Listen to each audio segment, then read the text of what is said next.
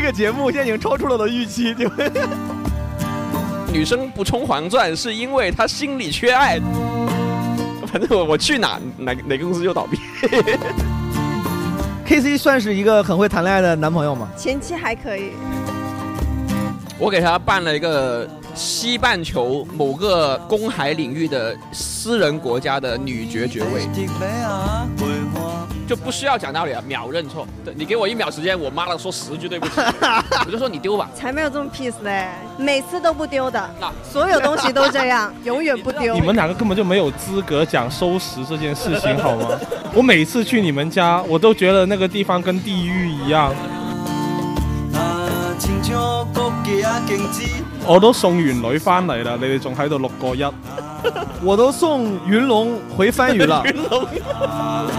你条女的意思就是你女朋友？对对对对对对，你条女雷铁雷。你能不能用标准的普通话来主介绍要一下？是已经很久没有讲过普通话了。啊参加完《奇葩说》之后，对你的生活有没有什么改 变？改变就是让我自己觉得可能会有改变，实际上火的啊就是剩下百分之二十的人。百分之二十都说多了，我靠，可该打能 百分之二吧。网红这个行业只能靠自己很短暂的生命，尽可能快的、尽可能多的去赚钱。当一个抖音达人遇到这个瓶颈期的时候，只有一个出路，就是不断的探索新的方向。是，很多人就在这个过程中就没掉了。我这个职业最舒服、最享受的一个东西是什么？它是处于明星跟普通人之间的一个临界点。哦啊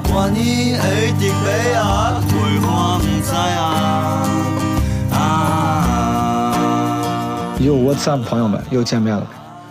嗯，这一期呢，也是一个时间胶囊啊，其实小时间胶囊。这一期是我跟我的朋友 K C，K C 是我在《奇葩说》第六季一九年录制《奇葩说》第六季的时候呢，一个呃选手朋友，关系挺好的。他跟我当时在一个战队，我们叫贝壳找房战队。这个战队后来还拥有一个由我亲自原创的 slogan，叫“贝壳找房，止步四强”。在杀青的那天晚上的庆功宴上，由如今领着喝多了的我们，到每个桌子上去敬酒，每到一个桌子上就要喊一句“贝壳找房，止步四强”，挺有意思对吧？挺有意思。呃，K C 当时在我们那个队里面，呃，颜值担当，被称为“奇葩说小栗旬”，长得很帅。啊、他是一个广东人，是一个抖音达人，拥有四百多万粉丝的抖音达人，抖音大 V。而且同时，他跟一般抖音大 V 不一样的，还是一个非常有名的广东本地咖。我不知道“本地咖”这个词会不会显得把它说小了，但意思其实就是在本地很有名。他的那个知名度不仅来自于上综艺跟抖音，他在现实生活中很多人认识他。当时我们出去吃饭啊，然后认识他的比认识徐真真的多，对吧？我是完全没有人认识，在广州的时候，那个时候。这一期应该是我今年年初，二一年年初是大概三四月份，嗯，是吧？二月份我忘了。今年的年初去广州开专场的时候，跟黑 C 顺便聊了一下。当时他请我吃了顿饭，跟他的女朋友欢欢，然后吃完之后呢，我们就在旁边的一个酒吧。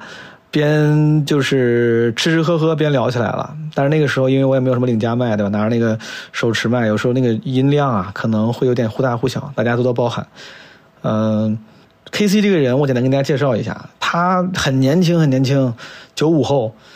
他当时据说是艺考状元，考上了他的学校，然后毕业前就还去了什么那种广东电视台，就是官方的，对吧？这个电视台去工作，但是他在有这么好的实习工作之后呢，最后觉得应该更好的体现自己的价值，毅然决然的决定去干别的，干创作，做过新媒体的编辑，据说写出过很多个十万加，然后后来做了自媒体创作者，做过视频，最后终于在抖音上，对吧？成就了自己。然后他的女朋友欢欢也是一个抖音达人，K C 在抖音上的 ID 叫 K C 闹腾男孩，他的女朋友欢欢的 ID 叫郑河豚，对吧？推荐大家去关注一下。我们录的时候呢，还有一个 K C 的朋友发小，啊，叫 Chris，我们四个人聊了聊，对吧？Chris 就中间有时候可能我们话比较多，偶尔会有一个比较陌生的男生加入，就是 Chris。我们在这一期里面聊了聊 K C 的个人成长经历，然后呢，还聊了聊他跟欢欢，就这个是个意外收获，你知道，本来我就是想跟 K C 聊一聊抖音创作啥的，就是他，因为他是个很成功的抖音达人，聊一些干货，让那些有志于成为抖音达人或者想在抖音上做内容的人，能够有一些可以学习借鉴的东西。但没想到当时吃饭的时候叫到他的女朋友欢欢，他的女朋友性格也很好，我们之前在录奇葩说的时候，两年前也就认识就见过。所以说我当时，呃，好奇就问了问他们的感情状况，没想到还聊得还很好。K C 跟他女朋友的感情非常好，因为两个人，我说的直白一点啊，就两个人形象都极好，K C 非常帅，然后他女朋友也很好看，然后但是他俩感情又非常好，好了很久。我就非常俗的想知道两个这么有性吸引力的人是怎么样能维持一个稳定、忠诚、安全且融洽的呃情侣关系的。然后呢，他们就对吧现身说法，给我们分享了一下怎么谈恋爱，对吧？怎么谈恋爱？最后就是聊一聊本来我最想聊的，对吧？直觉上就应该找 K C 聊的，就是做抖音这件事情，抖音怎么起步的？啊、对于那些想做网红的人，他有什么建议？他觉得网红的必备特质是什么？遇到瓶颈期要怎么办？就之类的，我觉得还是有挺多干货的。所以说，如果你对抖音达人的生存现状有兴趣的话，想了解的话，其实可以着重听一下后半段。前半段虽然看起来都是没有那么干货，但我觉得其实非常非常好。人间观察，可以看一看别人的感情生活是什么样的啊！我是很羡慕他跟欢欢的这个非常融洽的情侣关系了啊。最后提一下，我最近还有几场专场啊，虽然票都卖完了，但是还跟大家提一下，如果你在你的城市你有兴趣的话，说不定可以看一下有没有人转票。七月十一号在天津有一场，七月十七号在武汉有两场，因为武汉那个场地相对比较小，为了能够让更多的朋友能看到想看的表演，我就多演了一场 back to back 背靠背的两场。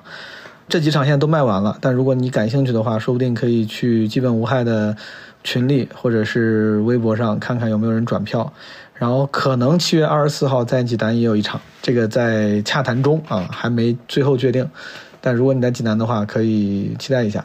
好了，朋友们，让我们来听一听我和闹腾男孩 K C 王凯西和他的女朋友欢欢以及他的朋友 Chris 的聊天吧。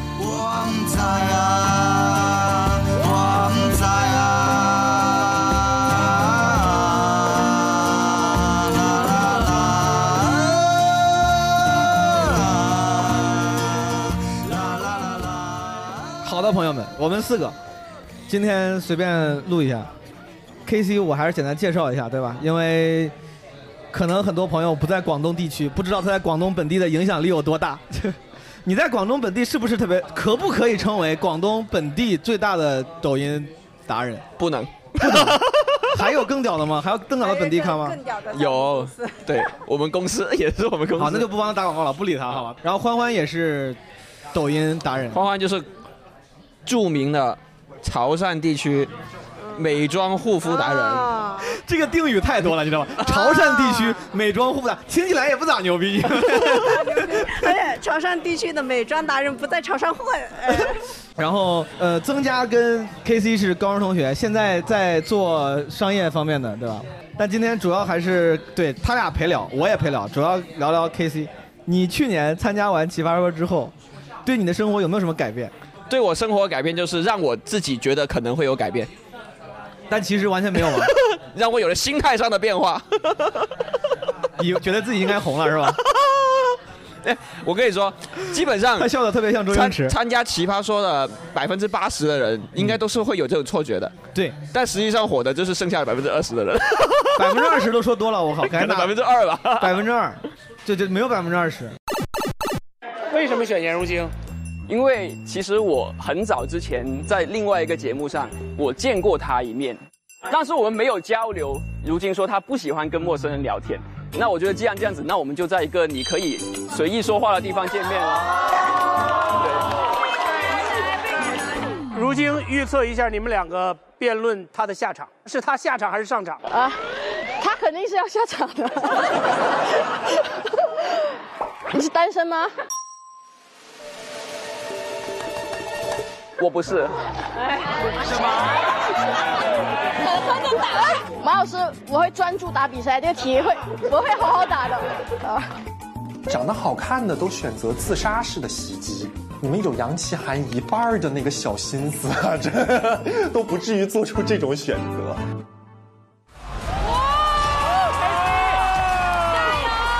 颜如晶和王凯西 KC，我们应该叫你凯西行吗？可以，没问题，没问题。小伙长得有点像小栗旬，对对对，热血高校女有。点像一个发型。谢谢谢谢谢谢热谢谢热血高校那啊个，但我不会打人的，放心，我讲文明。小栗旬也很文明，说角色。 你想想，咱们当时参加进了车轮战之后，一共就二十四个人，二十四个人能出来的没几个。你看，真的嘛，总共一百个人嘛，火的就这么两三个嘛，对吧？对对对前百分之二到三的人，啊是，剩下百分之九十七都是错觉，哎，你会被认出来吗？会被认出来，但都不是因为奇葩说，就是你因为你抖音号做的比较都是好，不都是因为一些生活上的问题吧，可能个人作风的问题是吧？你 的，我我真的我我觉得我跟男嘉宾聊这个倒没啥，主要是跟男嘉宾聊这个，然后女朋友还在旁边坐，这是第一次，我 呃，笑着看着他，挺牛逼。我跟大家科普一下，K C 刚才欢欢跟我透露，他是他们学校高考状元，对吧？艺考状元，哎，艺考状元那跟也高很考状元之间的差距还是蛮大的。但是我觉得能到状元就已经很牛逼了。所以你艺考状元是只算艺考分还是算高考分？ 艺考分啊，艺考里面的状元，艺考考啥？你那么牛逼？播音主持啊播音主持，但不应该需要普通话很标准吗？是啊，你普通话不标准啊？我可以标准啊你。标准一下。Wait a second。现在我们用标准的普通话来对话。我尽 量。你能不能用标准的普通话来介绍一下主要是已经很久没有讲过普通话了。哦，他他他真的很标 准。我操，你还真的挺标准的。但你你关键是你不觉得我这样讲话你会觉得很违和吗？不违和呀？我觉得挺屌的。真的挺屌的吗？我你知道你知道我是因为录那个录太多了，不大是家对你那个形象是因为我以前高中的时候啊，就跟这群傻逼在一起的时候，他说傻逼的时候指的就是这个 哥们儿。是我是我是我，就是如果我用很标准的普通话来讲话，他们会笑我，哦，对对对，他们会觉得我我是个傻逼，就有点装逼那种感觉。，对，就会觉得这个人有点怪，你懂我意思吗？是是是 但你其实是能说标准普通话的。可以啊，然后 K C，我跟听众科普一下，嗯大家学的是播音主持，对，然后很牛逼。大学之后就实习进了广东电视台， 听起来而而且还做出镜啊都主不是持，有多多么光彩的这他事情。妈挺牛，应该不是很谁都可以做到这个，但是因为工资太低，毅然决然的放弃了这个工作，去去，然后去搞了自媒体，做了公众号。 对，你公众号当时做的牛逼吗？也不是我的呀，那个公众号问题是， 但你就帮我别也人就写，是个打工的嘛，但你帮别人写嘛，我帮别人写啊，对啊，但是应该写的还挺好的。 讲道理还不错吧，嗯嗯，十万加还是还是你写过10万加呀信手拈来啊，牛逼牛逼牛逼！比如说呢，你当时写的十万加，你随便说个题目，写的是啥？ 随便说个题目啊，就你我想知道你写的是什么方面的文章？十万加那个叫什么是标题党吗？什么放啊破 呀？哦，什么教你怎么样不不要遇见 fuck boy？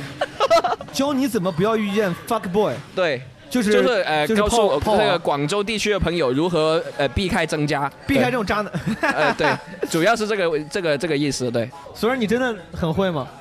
没有，我跟他在以前可可能半斤八两 吧，五十五十，就是就是就是就是那种，就不是就是那种，呃，我我们经常去酒吧一起喝酒，呃，当时。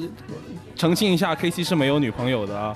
K C 送完女孩子回来之後，跟我們說了一句話叫：我都將女送走咗翻嚟啦，你哋仲喺度六個一，让我让我想想，你再说一遍。我都送完女翻嚟啦，你哋仲喺度六個一。我都送云龙回番禺了。 云龙，我我对啊， 普通普通话的意思就是，是我都把女孩子送完了，回来还看到你们在六个一。哦，就在鄙视你们。反正 反正 K C 长得很帅，大家也知道。你们要是如果不太清楚的话，可以去搜他的抖音号 K C 闹腾男孩。我他妈每次说这个说这个名字，我都觉得有一种羞耻 这感。个我说我也觉得，然后你也可以去看《奇葩说》第六季，看看他不太精彩的表现。我俩不精彩的程度，精彩的表几现乎半斤八太两。精 彩了，每次都在前排充当观众的我角们色。不精彩的程度，几乎可以说半斤八两。 Hello，大家好，我叫 KC，呃，我是昨天车轮战存活下来的一个差点被淘汰的人，所以对我也不要太大期待，我唱歌很难听。那个音乐老师，你可以即兴跟调的是吧？那我就随便开了我。 cùng đi đi 揸火箭，带你到天空里，地老天荒當閒事，活到一千歲都一般心醉，有你在身邊多樂趣。有了你開心啲，乜都稱心滿意，鹹魚白菜也好好味。我與你永共聚，分分鐘需要你，你是陽光空氣。哎，我差不多了，感觉是吧？哎时间也差不多 了，对。有有没有人来接一下这个麦克风？哎，下一个麦克风到底在哪？老师给我刚才那个 beat，我唱个唱个 歌，哈哈，就是这个。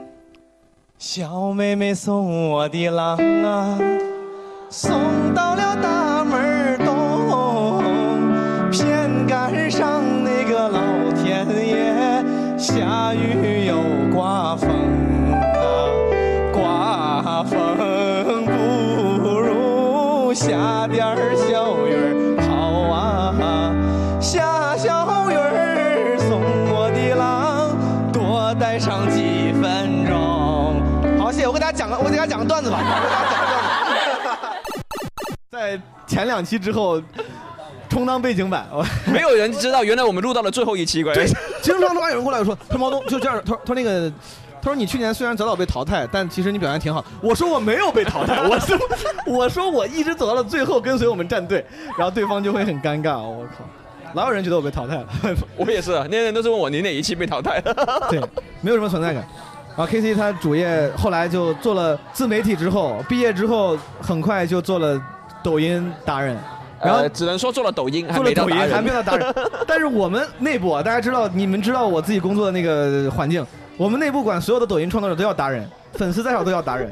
就这个职业就是叫达人，对是就叫吧达就人不叫网红，叫达人，比较好听。我感觉他们是故意的，就是比如说微博叫大 V 嘛，嗯我们一定要跟每个平台我们要叫法要区分开，不能用别的平台的叫法。所以微博叫大 V，我们就叫达人。啊，你说你是多久积攒到一百万粉啊？一年？差不多吧，差不多一年时间吧，然后一百万，然然后后就就到陷入了大半年的停滞平静。对，那个时候你说你做的是情感类的博主，。对啊，对啊，对啊，说自己是做情感类的，你肯定不知道，你肯定不知道那那个那个栏目叫，你肯定不知 道哦真的假的真的。叫你肯定不知道。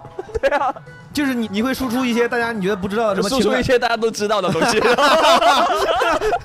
就是你那个时候是走那种暖男路线的，还是搞笑的？我很认真的在做东西，但是大家都觉得我是搞笑的。 比如说，你肯定不知道什么，呃，女孩子说什么什么的时候是什么什么意思？男孩子说什么什么的时候是什么什么意思？对，就是这些，你知道吗？就是那种零呃话零里有话零那种零八年前后 QQ 空间很流行的那些一大个列表下来的，也就是什么女生不充黄钻是因为她心里缺爱之类的。就是那你他妈你搞这个就显得好像很会谈恋爱一样，但其实你会吗？欢呃，欢其实也确实还是很会谈恋爱啊。我问一下欢 欢，K C 算算是一个很会谈恋爱的男朋友吗？前期还可以，前期还可以，对，后期出现分什么前问期、题？中期、后期，哎，咱们尽量在不影响家庭和谐的情况下，说一些真实的观点，好不好？这已经很 real 了。比如说呢，你如果你现在让他就对朋友吐槽他，他后期有什么地方做的不好？嗯比如没有那么浪漫了，没给你买花儿之类的。嗯，差不多吧。我觉得大部分的男生对大部分应男该的这都样会有他给这你种做状态吧。他给你做过最浪漫的事儿是啥？给我写歌，我有你会写歌？耶，我一直以为我给你做过最浪漫的事是给你刮红福，给你刮刮刮啥？挂横幅，我以为刮胡子呢。我操无语，祝我大寿。嗯所以说他过生日也挂了个横幅。我生日的时候，他最浪漫的事情就给我挂了条横幅，祝我大寿。烈庆祝郑和豚女士二十五周岁生日快乐。这他妈这这真的很死亡。嗯，这不行，我跟你说，我觉得不行。就你知道，我他有他独特的那种概念。我觉得不行。我会给他颁了个女爵的爵位。哦，那还啊这挺个牛，这个还牛挺有逼意思的哎，这个挺有啥啥意思？你解释一下。就是我给他办了一个在西半球某个公海领域的私人国家的女爵爵位。这是可以操作的吗？呃，这是可以在淘宝买淘到哎宝的。淘宝上买的吗？ 我操，朋友们，你们学会了，我真的觉得这个挺牛逼的。这个，这个大概在什么量级？这个这花销，二十五。 大概没个五百块下不来。我跟你说，我 K C 确实挺会的，你确实挺会，这个五百块钱能搞。哎我跟你，说，有身份证，有一平方米的领土，这挺牛逼的。还有女爵的爵位，而且这些都是有证书证明 的，身份证也会直接邮寄到你家，上面有你的出生年月日、姓名，还有你的照片，还有身份证号。牛逼吧？所以说你现在在海外有有有置业呀？你在海外有他妈有 property 哎有啊，有一平方米的土地的，牛逼 吧？那个国家总共也就二十多平方米，其中有一平方米是他的。那个这个挺牛逼的。其实我真的很怀疑它的真实性。国家总共就二十平方米，二十个人买，国家就没了。这是个什么国家？叫啥？西兰公国。西兰公国，我听过这个。听过。但是二十多平方也不太可能吧？二十多平，他妈连他妈一个厨房都， 总统在哪儿在哪儿吃饭啊？ 我靠，总统他妈的上厕所感觉干湿分离都做不了，这感觉 在洗手间，我靠。朋友们，K C 说这个西兰公国，我觉得挺有意思的，所以说我就去搜了一下，我跟大家分享一下啊。他说这个国家可以买领土和爵位，我还想着怎么回事儿，我就搜了一下，这个西兰公国英文叫 Sealand，海上陆地 Sealand，它有一个官方网站，然后有七种语言，有中文的，然后我就点进来，网站下面它写关于西兰，一九六七年，西兰作为一个主权公国，在距离英国东海岸七英里的国际水域正式成立。西兰的历史是一个为自由而斗争的故事。后面有一个阅读更多，read more，然后点开咱们看一看，好吧？我跟你说，我在其实先给你们总结一下，就这个国家是一个距离英国七海里的一个岛，它甚至不是个自然岛，它是个人工岛，它甚至不是个岛。你如果看到图片，你会发现它就特别像一个海上钻井平台。它是，呃，哎，一战还是二战？二战时候，那个英国在海上修建的一个堡垒。然后这个堡垒呢，其实据说啊，它应该是非法修建在公海海域的，不是英国的海域。然后后来因为是非法修建，他们就都炸了。但是炸的时候呢，发现已经有一家人搬到了其中一个岛上，一个这个堡垒上。这个堡垒呢叫 Ruff's Tower，叫 Ruff's Tower，叫什么什么中文叫什么，好像还挺酷的。这个怒涛，对，中文叫怒涛。然后这家人就在这个钻井平台、这个堡垒上扎根了，然后宣布独立了， 宣布独立成立了一个国家。百度百科上是这么说的：说西兰公国是由一个小组织宣称建立而未被国际普遍承认的国家。他声称怒涛塔（括号 Ross Tower） 是该国的仅有陆上领土，位于英吉利海峡之上的废弃人造建筑。距英国英格兰萨福克郡海岸十公里。该国自建立以来一直由其元首派迪罗伊贝茨和他的家人及合作伙伴们统治。西兰公国的常住人口很少超过五人，其可供居住领土面积大约有五百五十平方米。听懂了吗？它的陆上面积五百五十平方米，常住人口很少超过五人。西兰是世界上最知名的私人国家之一。一九六七年以来，西兰公国让二十二名居民宣布独立，所以说他们有二十二个人在最初宣布独立，但通常只有五个人在上面住，不超过五人，其他人宣布完之后就走了，就回家了，就就这么这个国家，你们可以去查一查。我然后我现在跟你们分享一下，好吧？西兰公国的官方网站关于我们关于西兰这个页面上是这么说的，它有三爬，第一爬叫我们的历史，在第二次世界大战期间，英国政府在北海修建了几座堡垒岛屿。北海是一个公海的名字，以保卫其海岸免受德国侵略者的侵袭。其中一些堡垒是在国际水域非法建造的。其中一座由混凝土和钢结构组成的非法堡垒，就是著名的 Ruff's Tower 怒涛塔。它位于英国东海岸泰晤士河入海口地区略靠北。与最初计划将堡垒设在英国主权领土内形成对比的是，这座堡垒距海岸约七海里，是当时英国适用的三海里领海范围的两倍多。简言之，这个岛处在北海的国际水域。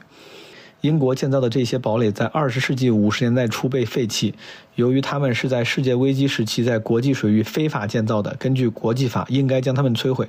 除了上面提及的 Roffs Tower 堡垒外，位置相似的堡垒随后都被推倒了，只剩下这座独特的堡垒坐落在公海上，已荒废不堪。因此，从法律的角度来看，它构成了国家以外的领土。这是关于西兰，然后西兰的诞生。有点长，我先读一遍啊，读一些前面的。六十年代初，英国陆军少校罗伊·贝茨 （Roy Bates） 在海上一座名为 Knock John 的废弃前海军堡垒上创办了一家广播电台，应该是在另外一个堡垒叫 Knock John 推倒约翰。选择这个地点背后的理论是试图绕过当时严格的广播限制。当时英国只允许 BBC 进行正式广播，罗伊的电台、埃塞克斯电台和其他类似的电台被媒体亲切地称为“海盗电台”，深受英国公众的喜爱，因为它提供了 BBC 当时无法提供的一切，包括流行音乐和有趣的主持人。所以说，这个罗伊·贝茨之所以在公海上一个碉堡上创建电台，甚至就是西兰公国的缘起的原因之一，就是因为当时英国不允许个人办电台嘛，对吧？所以说他其实就是因为想办了个播客， 才成立了个国家。但凡当时有播客这个东西，我跟你说就没有这个事儿了，就没有西兰公国了。这是一个非常狂热的播客主播，他为了建立自己的播客，对吧？跑到了公海上，然后这个继续读啊，他在接下来几年里，罗伊与英国政府打了一场官司，但没有成功。英国政府质疑他占领该堡垒的合法性， 法院裁定 Knock John 属于英国管辖范围。罗伊因受挫而痛苦不已。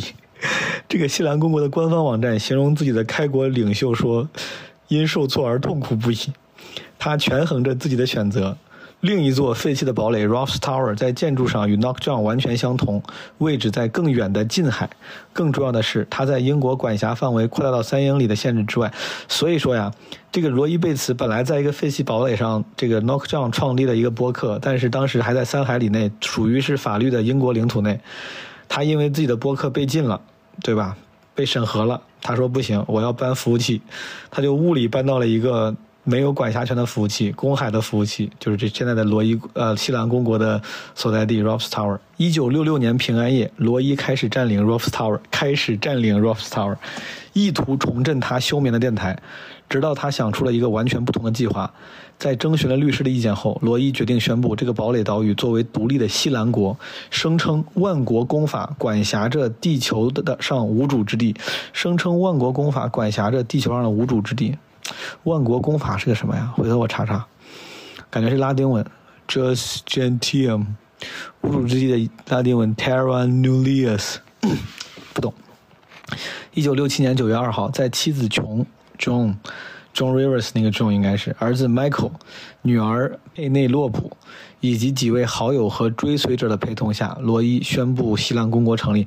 这一家人，我跟你说，对他挺好的。啊这哥们儿有孩有孩子，十四岁，女儿十六岁，领着十四岁跟十六岁的儿一双儿女和老婆，跑到了一个海上的钻井平台上，对吧？长得跟钻井平台一样，宣布成立国家。他的全家人竟然还愿意，挺有意思。六十年代的英国人真有意思。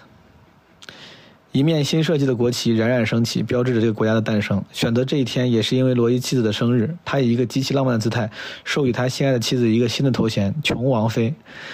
他妻子叫琼王妃，为什么不叫女王啊？Anyway，第三趴，西兰主权面临的首个挑战，讲了个故事，我就不多说了。反正就是英国当时去把他周围的什么堡垒全给拆了，然后没有拆他的。嗯，他的这个网站的 banner 上，你看有这个有几个链接。主页关于西兰，加入我们的社区、媒体、新闻、捐款、联系，对吧？主页 homepage about Sealand, join our community, press news，联系加入我们的社区，咱们看看加入我们的社区。你看啊，加入我们的社区，看着说的很好听，其实进进去之后是西兰商店。在西兰成为一名勋爵、女勋爵、男爵或女男爵，需要花二十九块九毛九英镑；成为一名伯爵或女伯爵，需要花一百九十九块九毛九的英镑；成为一名公爵或女公爵，需要花四百九十九点九九英镑；成为一名爵士或女爵士（括号就是骑士，就是 knight），需要花九十九点九九英镑。我估计，我估计 K C 买的是这个。一个西兰身份证需要二十四块九毛九，拥有一块西兰领土需要十九块九毛九，然后后面还有好多奇怪的东西。你可以买一份西兰宪法，五块九毛九，还有西兰国旗十一块九毛九。它其实这个定价还很合理啊，一个西兰手环支持手环，只要两块九毛九，对吧？它还挺合理的。我们点到这个拥有一块领土上，对吧？十九块九毛九可以拥有一块领土，这一个这是怎么会怎么卖的呢？顶上描述啊，在西兰公国拥有一块土地，并成为其波澜壮阔的历史的一部分。这是他的原话，还加了感叹号，感觉很兴奋的样子，感觉很兴奋。然后呢，它这个十九块九毛九包含什么啊？包含一平方英尺土地的产权证书，一平方英尺不是一平方米。保护文件安全的官方文件夹，欢迎函、西兰历史、西兰公国的信息、西兰世界概况手册和官方政府照片。下面还有一个斜体的说明，所有权期限为十年，在此之后可以续期，续期收取国家规定的象征性费用。意思就是你花二十英镑买了一平方英尺的十年的呃产权啊，产权，挺有意思，挺有意思。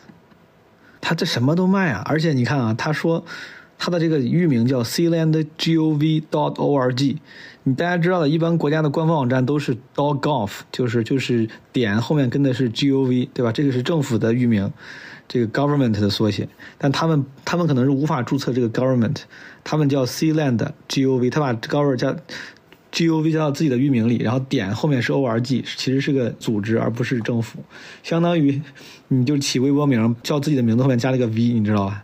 人工 DIY 的一个认证，挺有意思，朋友们，你们可以聊一聊啊，不是可以了解一下这个西兰公国。我就说这么多，抽空如果有机会的话，咱们详聊。哎，所以说他给你写那个歌是啥？是什么时候的事儿？追你的时候，哎，你俩谁追谁？热恋的时候，我追的，你追的他？对啊是追你的时候写的，还是热恋？就是追到之热后恋写的时候追到了。写的是什么歌？你还记得吗你？让哦是是个你自己 rap 说吗？你自己说，是个 rap。我们这群男的里面，每每一个人啊、谈恋爱的时候都要写一首歌，他妈的除了我以外，我应该是第一个吧，我是开合者吧。是第一个。你写 rap 就因为你只会写字儿，不会他妈不会谱曲，对不对？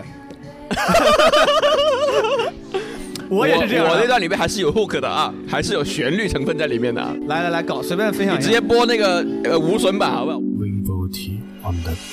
想要每日見你，想要每日氹你，想你記住所有困惑都有我嚟處理，想要每日抱你，想要每日錫你，想你帶住 Happy Mary 拖住我嘅手。流星划过抛物线后撞击地面，剧烈震动就像我们第一次面对面。你笑着问我能不能坐近一点，我只是点点头，害怕被发现红脸。你说每次当我看着你眼睛里会有光，每次光变暗淡，只是因为对你说了晚安。我想陪你从家里出发，飞遍每一个海岸，就像七六八到广州，你跟我的羁绊，跟你经历每件小事，从洗碗到蹦迪，差点搬去你的公司，想每秒见到你。你说我们真的很像，都一样爱自由，其实我不在乎自由，甚至想住你家门口。是你教我你好极了后，想你又说了些了，我统统没有记住，只记得对你是我愛了。你話中意聽我 rap 白話，你自己都識翻兩句，雖然講得真係好麻麻，但係多謝你感興趣。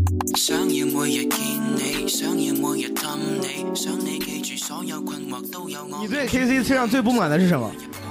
其实还好哎，没有特别不满的，就不满的点都还蛮均匀的，没有最不满那个。他就是平常男生男女之间最容易出现的问题，比如说那个吵架的时候总爱讲道理什么之类，这种事情在他身上发生过吗？不存在，不存在。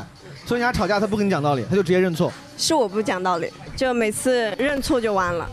谁认错？他每次你都你认错， 秒认就不需要讲道理了，啊秒认错，直接认错。但比如说你觉得自己巨没关系，就是他不秒对认秒认秒认。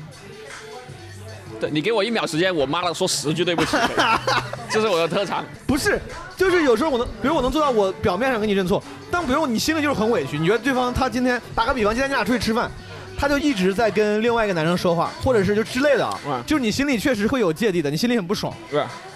然后你想过去说他，他就说你怎么对我这么高标准，怎么这么挑我理？然后你说好，我错了，我不挑你了，但你心里还是很委屈。对啊，但也没关系。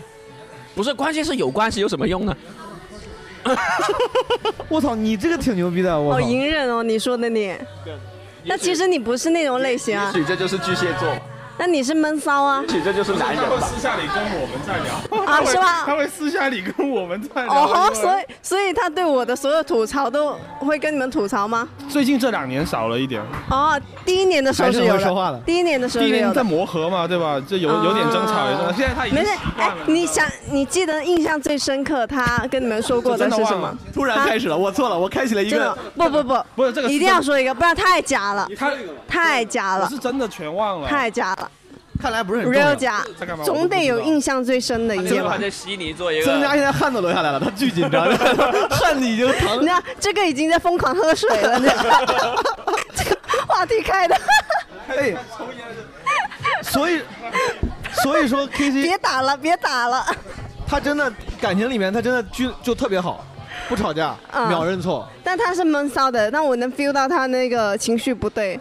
我会问他，我感觉到不对劲的话，我是要撬开他的嘴，一定要说出来，大家说出来才会能解决问题啊所。以他是那个情绪不对，他就给你给你脸色，就是就是冷战，一点，然后你就会过去问他，我就对，然后他就跟你认错，会引导他说出来 你，说宝贝儿你咋了？他说我错了。也不会啦。其实我们两个还是，就谁错谁认错呗。挺健康的。我觉得好到两三年还是挺难得的。能好两三年是有原因的，不是说这个什么原因呢？你觉得他俩，哎，你你作为朋友，你觉得他俩能好两三年，这个秘诀在哪儿？两三年都这么好，是因为啥？性格问题吧，对吧？一个愿打一个愿挨，那真的没什么办法。所以说是欢欢愿打 K 愿挨嘛。我觉得应该是这个样子。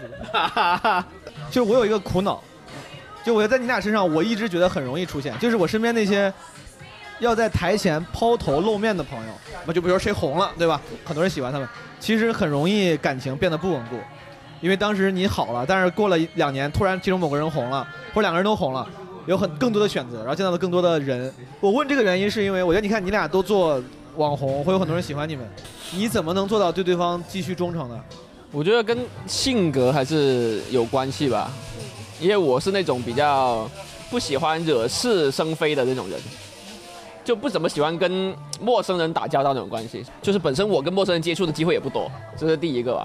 然后第二个就是，其实我觉得，就是每个人的对于感情需的需求不一样咯。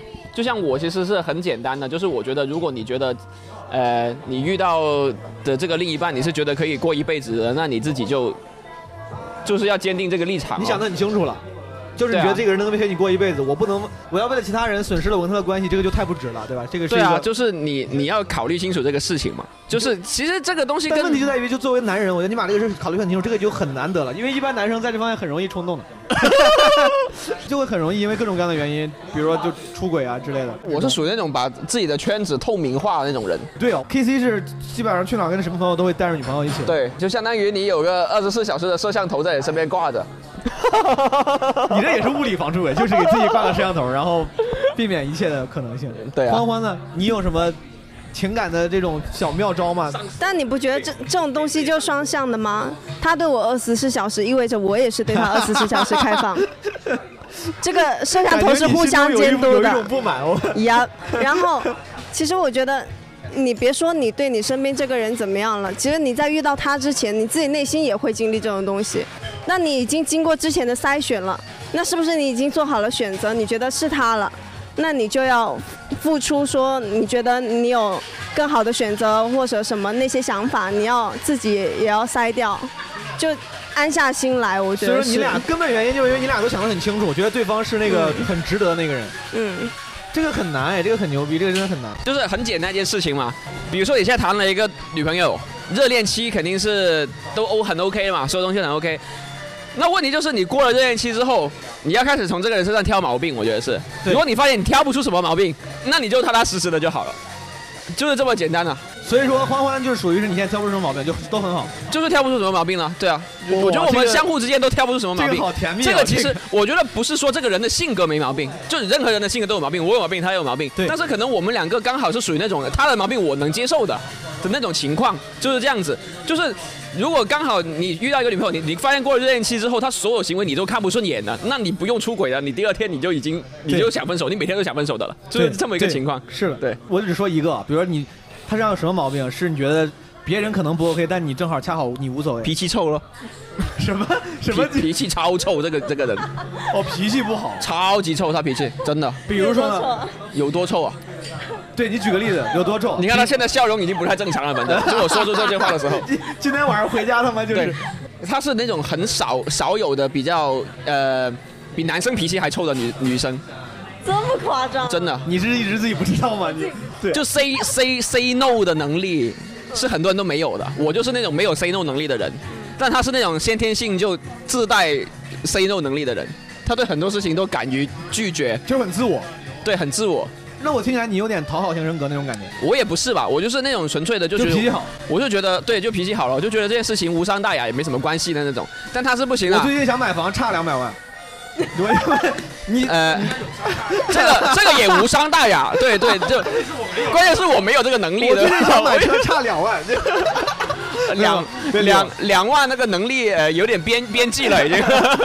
哎，我是感觉帅哥，包括美女，就长得好看的人，被很多人喜欢的人，通常脾气都会被惯的没有那么好。因为我之前跟一个朋友聊，就是他说，比如胖子脾气都很好，因为胖子呢从小在学校里面就属于是，我就这个这个是一个比较残忍但是真实的心。我觉得长得帅的人就会被惯的脾气没那么好，为啥你脾气还这么 好？好问题，可有可能是因为我就你长得帅的时候，不会有很多人追不你，是，然后可对能你是因好为可能是因为我经常经常都会怀疑自己是不是真的长得帅 这个事情，啊你知道吗？你不是很自信？我对不是很很现在还是吗？你现在现在还是特别现在你知道长胖了更加是你直到现在你都觉得自己长得不帅，也没有到觉得自己不帅，但是就会觉得没有大家说的那么我真的觉得你长得很呃明显好看，对，就不就我不会认可这句话，嗯，你懂你懂我意思吧？就我觉得自己没有到说很帅、好帅、特别帅这个感觉，但你自己知道你是帅我的，就觉得我是 OK 的那种。哦，对，欢欢，你觉得自己长得好看吗？一般吧，哎，我实话实说，他在骗你。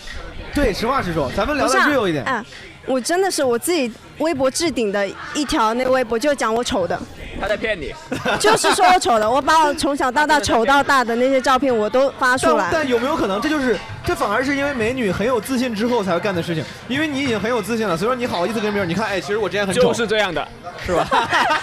没错，你分析的非常正确。但你知道，其实有些他的想法不一定是对的，就像他就是说，对的 就像他说我脾气差，他每一天都跟我说我怎么这么好看，我也太好看了吧！天哪，这衣服穿在我身上，天哪，马上就感觉贵了很多。哎呀，我戴这个帽子也太好看了吧！我今天这个 妆每天起码保底五次，你知道吗？保底五次，保底五次，从化妆开始，化底妆。哎呀，天哪，我怎么这么白？我怎么这么好看？好了，那画眼线，天哪，我的眼睛怎么这么好看？ 怎么这么好看？怎么会有这 么好看的眼睛啊？好，画完整个妆之后，天哪，我也太好看了吧？怎么会有我这么好看 的人？你学得好了好像哦然后换了个衣服，换了套衣服出来说，天哪，这套衣服现在穿在我身上真的太好看了，我怎么能这么好看？嗯，天哪，他们太好看了。 每天五次起码。他说的人生已经这么苦了，不能给自己来点甜吗？如果如果没有化妆，就会开始说，哎，我发现我没有化妆也很好看。你看我这个这为什么？天啊，你看我这个角度，这下颌线，哇，天啊，怎么这么好看？太牛逼了，哎，所以说零到十分，你给他几分？你真诚一点，他给自己打好十吗 八分，真的，他只恨这个分只有 十分，怎么能只有十分呢？不科学这件事情，我怎么 我怎么这么好看？怎么只有十分？你知道，因为现在很多人有容貌焦虑，所以我为了不让自己掉进那个洞里，我会自己鼓励自己，好吗？十分我会给自己打五分。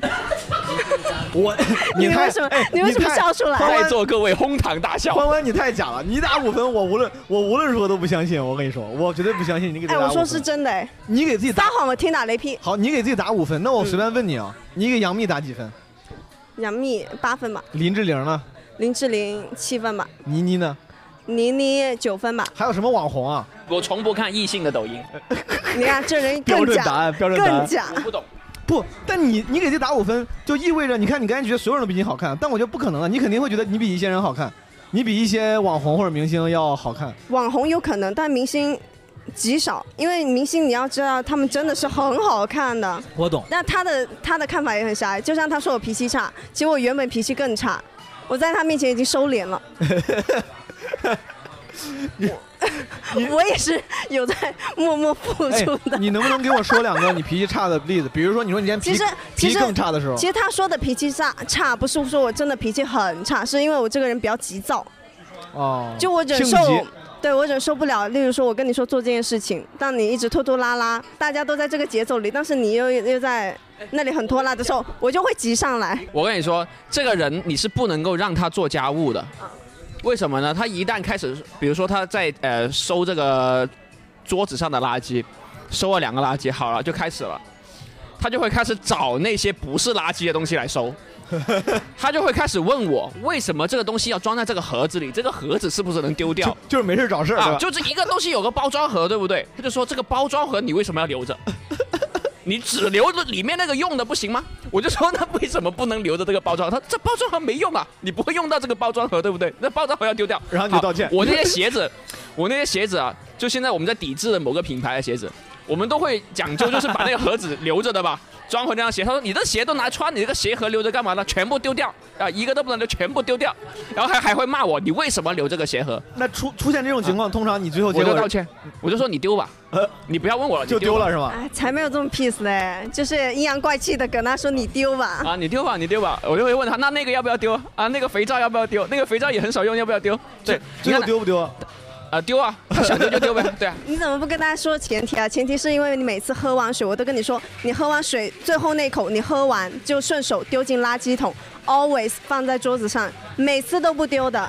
所有东西都 这样，好吗？包括这你个节目现在已经超出了我的预 期，你们包括你拍摄的道具，那个牙签，每次用完都是放在那个地方，你顺手就放在那，永远不你知道丢。最最最最夸张一次是什么吗？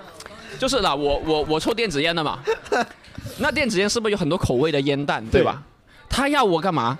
他要从不知道哪个地方找出一个透明的塑料盒，要我把全部烟弹拆出来，统一放在塑盒塑料盒里面，然后把所有的烟弹的包装盒给丢掉。嗯，我说行吧，那就丢吧。嗯， 那真的就这么干了，把所有烟弹的包装全丢了，直直直到我发现。它包装存在意义什么？让你知道这颗烟弹是什么味道的，你知道吗？对对它现在那个烟弹在那个透明盒子里，我完全不知道是什么味道 的。盲盒我每烟次弹都是烟弹盲盒 我操真的，我看着我我非常的绝望啊，你知道吗？我要一颗一颗插进来试啊，这个到底是不是我想要的味啊？你知道吗？你以为能通过颜色判断，但草莓跟西瓜都是红的呀。你懂吗？ 你懂我，你懂我懂我的烦恼吗？但他接受不了，他还，而且他掏出来那个透明的那个塑料盒，也不是说一个空的塑料盒，是本来那个塑料盒里面是装着东西的，他把那些里面的东西清出来，放在另一个地方，然后再拿给我，再我把我的烟袋装进去。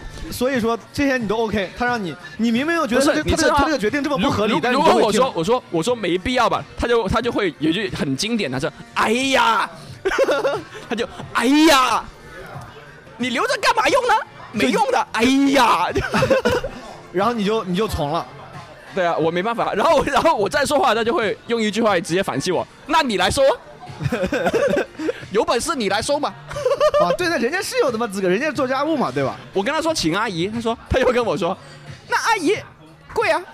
我说不贵，啊可能你一个其实也就一百块吧。他说那贵 啊，我就要、我不是说阿姨贵，我是说阿姨过来可以，她做简单的打扫可以，但是你说你的东西具体要放到哪里，你要自己收你才知道。你让阿姨过来，你以后找东西是找不到的。你们两个根本就没有资格讲收拾这件事情，好吗？我每次去你们家，我都觉得那个地方跟地狱一样。他们家你知道为什么吗你知道你知道他们家用的是什么垃圾桶吗？他们家用的垃圾桶是 那种，就是那种大的那种，就是公就是商用垃圾 桶。对，他们家，然后然后那个垃圾桶就是 GTA GTA 五里面那种后街那种大垃圾桶，然后还从来都不扔。啊，我每次去都是满的，我就在，然后他每次给我拍他猫在吃东西的那个东西，这个照片的时候，地上都看不见猫，猫都在一片垃圾里，都是一堆猫粮在地上，我就在想，不是你们两个有必要讨论收拾这件事情？旁观者已经看不下去了，我操！你知道为什么吗？因为每次都是我收，黄海曦不看不存在收拾。然后我每次等到我终于忙忙忙忙一段时间，终于闲下来了，我那一天收，所以就变成他所口中说的每样东西我都说，哎，这件这个丢掉，那个怎么样？ 我来给大家讲一下欢姐的作息 啊，每天呢睡到下午三点半起来，呃吃一吃一个午饭，然后就躺在沙发上，躺在沙发上具体干嘛呢？呃，暂不了解啊，反正就躺在沙发上，躺在躺横着躺，就只是而且躺着我们沙发比较小，就跟这个差不多，就你躺一个人，另外一个人是坐不上去的，他就躺在那里， 然后我就没法坐，我就在别的地方看着他，他就躺在那里。好，躺到大概晚上八九点跟我说他饿了，他要吃饭。 好，我就给他买个饭，他就起来吃了那个 饭，感觉养了个 宠物吃完了，他就继续躺回那里啊，然后就问我要不要打王者，我说没人，然后他就很烦啊，他说怎么为什么没人打王者？我想打王者，我想打王者。好了，他就开始找人打王者，好打打打打打到凌晨三四点，就跟 我说，哎呀，这些人真坑，然后然后就愤愤不平的上床。说完之后呢，还 怪我，又开始怪我了，什么你又不帮我，不帮我骂那些人，那些坑我，不帮我骂了吗？我说好了，不气了，先睡觉吧。他就 不行，他就骂完骂我一顿之后，好，他自己要睡了，哦好，自己就睡了。睡完之后，第二天早上三点半起来 啊，然后呢就吃个饭，然后呢就可以在那个沙发上躺着，日复一日对对吧日复一日啊，每周有两天的下午。会拍一条视频，嗯，啊，然后偶尔有空呢，就开始收拾家里的那些不必要收拾的 东西。他就跟我说他很忙， 他说他每天忙成这样子了，你还要他收拾这个家？每天我都这么忙，你他妈还在那跟我添 堵？K C，对，我你凯西还在你还在这里不干正事啊？要在这里每天给我添堵，真的是每天我都给他添堵啊，就不帮他骂队友，对吧？哎，真的是。不管你有什么然后可以然反后然后点了外卖啊，有时候我忘了点说不要筷子，然后又骂我。现在不止骂我，现在惩罚说以后外卖有筷子出现要罚我二十块钱。你们太好笑了，我操！他说因为家里很多一次性筷子，反正他确实很忙，他每天就忙在这些事情上面，对， 忙着躺在沙发上对，忙哦 doing nothing 很忙很忙很忙很忙很忙，哎虽呃然，忙着还有就是化妆咯，对，化妆要然花后夸自己三个钟左右吧。对，包括花花自己的时间。就平 常你你问增加之后，我们约呃十点钟见面，比如说，呃一点钟能到呢，那是欢姐大发慈悲，你知道 吧？就今天提早了，已经正常是两点才能到的，对吧？我就坐在那里等着他，我真的是我真的是坐在那里等着他，就坐在那里，晚四个小时是常态，我操！ 对，就坐在那里等着他。他哎就对每天很忙， 我听你俩，我还挺羡慕的。我我觉得只有，这就跟那种只有很自信的人才会发自己丑照一样。我觉得只有感情很好的人才会公开然后哎聊这些事儿。然后他躺在沙发上，他呃，躺躺三五个钟吧，差不多。呃，中间有一两次他会觉得无聊，就会过来搞我。搞我的意思就是可能就我搞这我方面，你详细就展开我讲在一讲我在做正经的事情啊，比如说我在想剧本，他就要开始弄我了。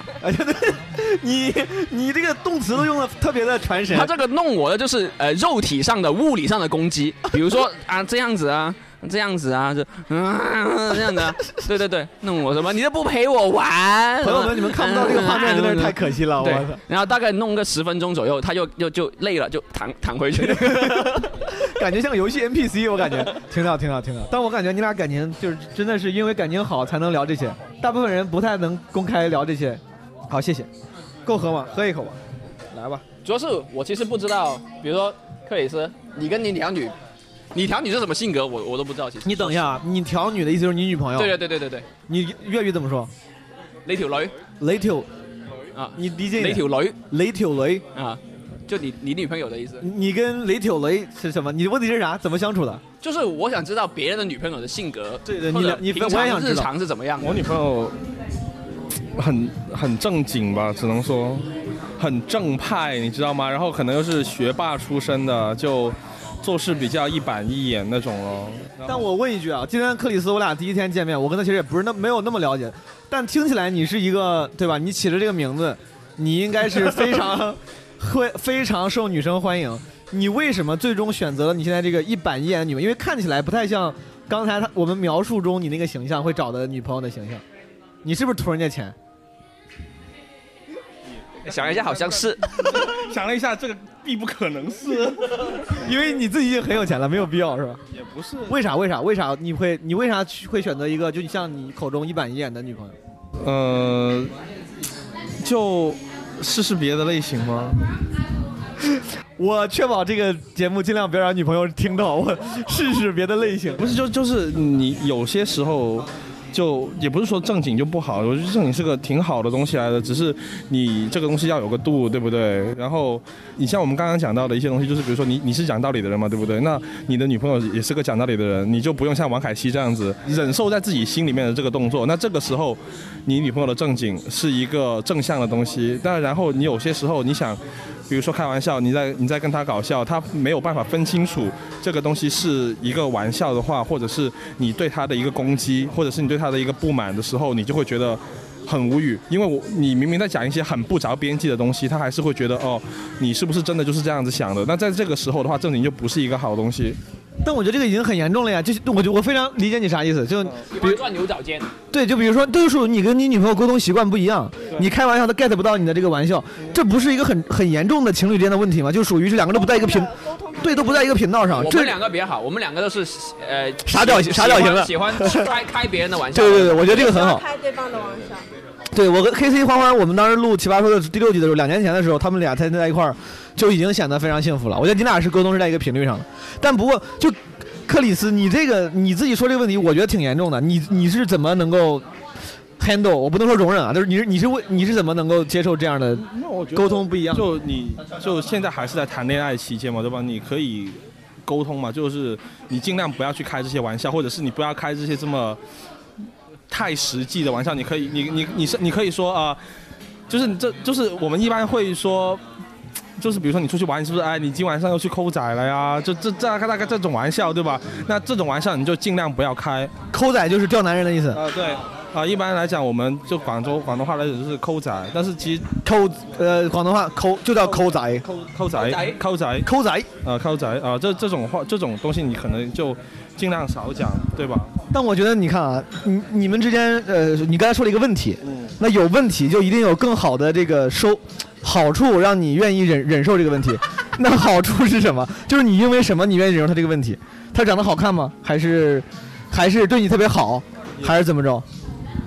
就这这又回到刚刚那个问题，就是正经啊、你能够相信他不会出去乱搞，然后你能够相信他是一个全就是感情方面是在你身上的人，对吧？尤尤其是对于某些可能以前当过 fuck boy 的人来讲，对不对？我懂你，你特别注重安全感这个事情。 我不注重他他给你安全 感不是我，我其实不注重安全感这种事情，就是因为我的理念就是，你当 fuck，你当个 fuck boy，你迟早会有报应的。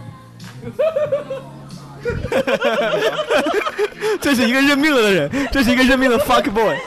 好的，感情聊完了，聊聊工作。你现在做抖音达人，做网红，啊，你开心吗？我开心啊，你挺开心的我开心啊，是我是真的开心，不开玩笑，是没有工没有是没有表我懂面啊，，我懂，是工作内容让你也很开心，还是还是收入让你很开心？ 我这么问你吧，哎，如果你现在做你现在做的事儿，但你接不到任何商务，没有钱赚，就只是你现在只是能做自己做一个单纯的创作者，你还会那么开心吗这？么说吧，我很简单的，就是我不考虑什么远大的梦想、什么暴富、什么画饼这些，就我做的这个事情，首先呢，现在条件是我能养活我自己，之余我能养活我身边的人，就比如说我能养活我的家庭，这是一个首要条件，第一个的。然后第二个，我才取决这个工作是不是我喜欢做的东西。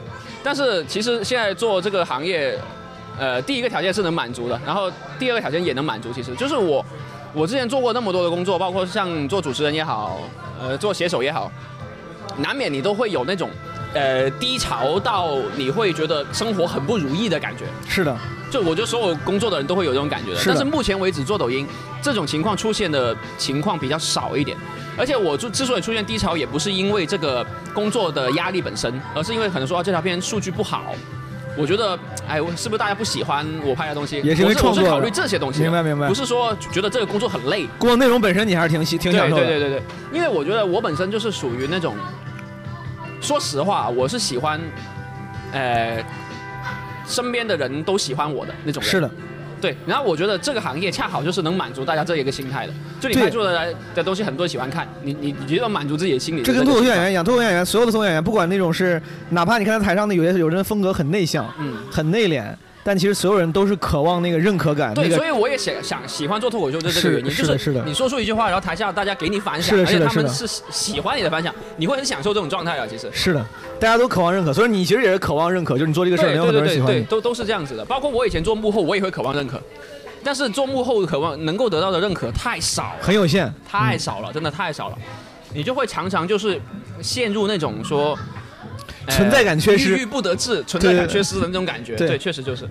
是的，但是抖音就我觉得很好的一件事情，首先先别管，呃，你的那个粉丝量多少，你看着那个播放量在那里，你就很开心了，是是是 就是这样的一件事情。有很多人你不管看到这条我了你这条片发出去，你一分钱收不到，但是你看到那个数据，你就很开心， 就是这样子。对，咱们这种性格确实适合做这种露面的工作，台前的工作对对对对，对哪怕不赚钱，但它给你带来那些回馈、正反馈和存在感，已经能够满足你内心很大的一部分需求了。对，而且就是偶尔还会有一些别的小小确幸的，就像你你你出出去啊，这个老板刚好认识你，然后他跟你啊收我之手我之前看过你对特别喜欢你跟收手那然后种跟你说呃什么呃送你一个小吃这样子，你也会很开心啊。 其实这老板他妈也他妈也不太客气，我的送你个小啊对吃，啊送个小吃你已经给你一个冰激凌，啊我就真的已经很开心啊。是对是就说实话，是就的真的已经很开心了。是的这个事情，我内心是那种不喜欢被别人瞧不起的人，说实话。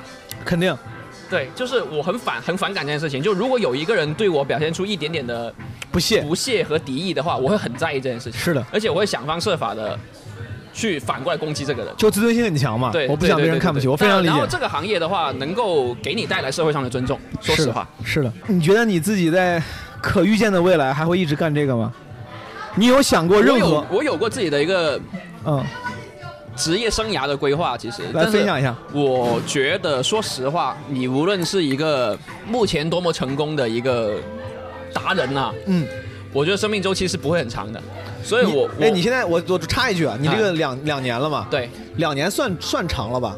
因为有很多人好像红完之后，就是从红到不红，周期更短，很快就不红啊对，了。所以我其实会担心这个事情。我也是觉得两年其实是一个可能已经是我生命周期的一大半了，这个职业生命周期的一大半了。你已经开始有点悲观了，感觉。对我可能觉得会未来顶多未来两年还能再去做，但第三年是个未知数，我会觉得那是一道坎。所以我现在会有时候会想方设法去在想，我要不要做点什么别的事情来明白铺我之后的。所以你的规划是什么？规划吗？啊，你不是有个职业规划吗？很你简要单嘛，就是你自己不火了，那你就去培养一个能火的人嘛。 哦，所以你要，我懂了。有些人的规划是说，我要做这个，做完这个之后，我要转到什么另外一个领域，干嘛干嘛。嗯，你的规划是，你要做管理层，你要自己做 MCN。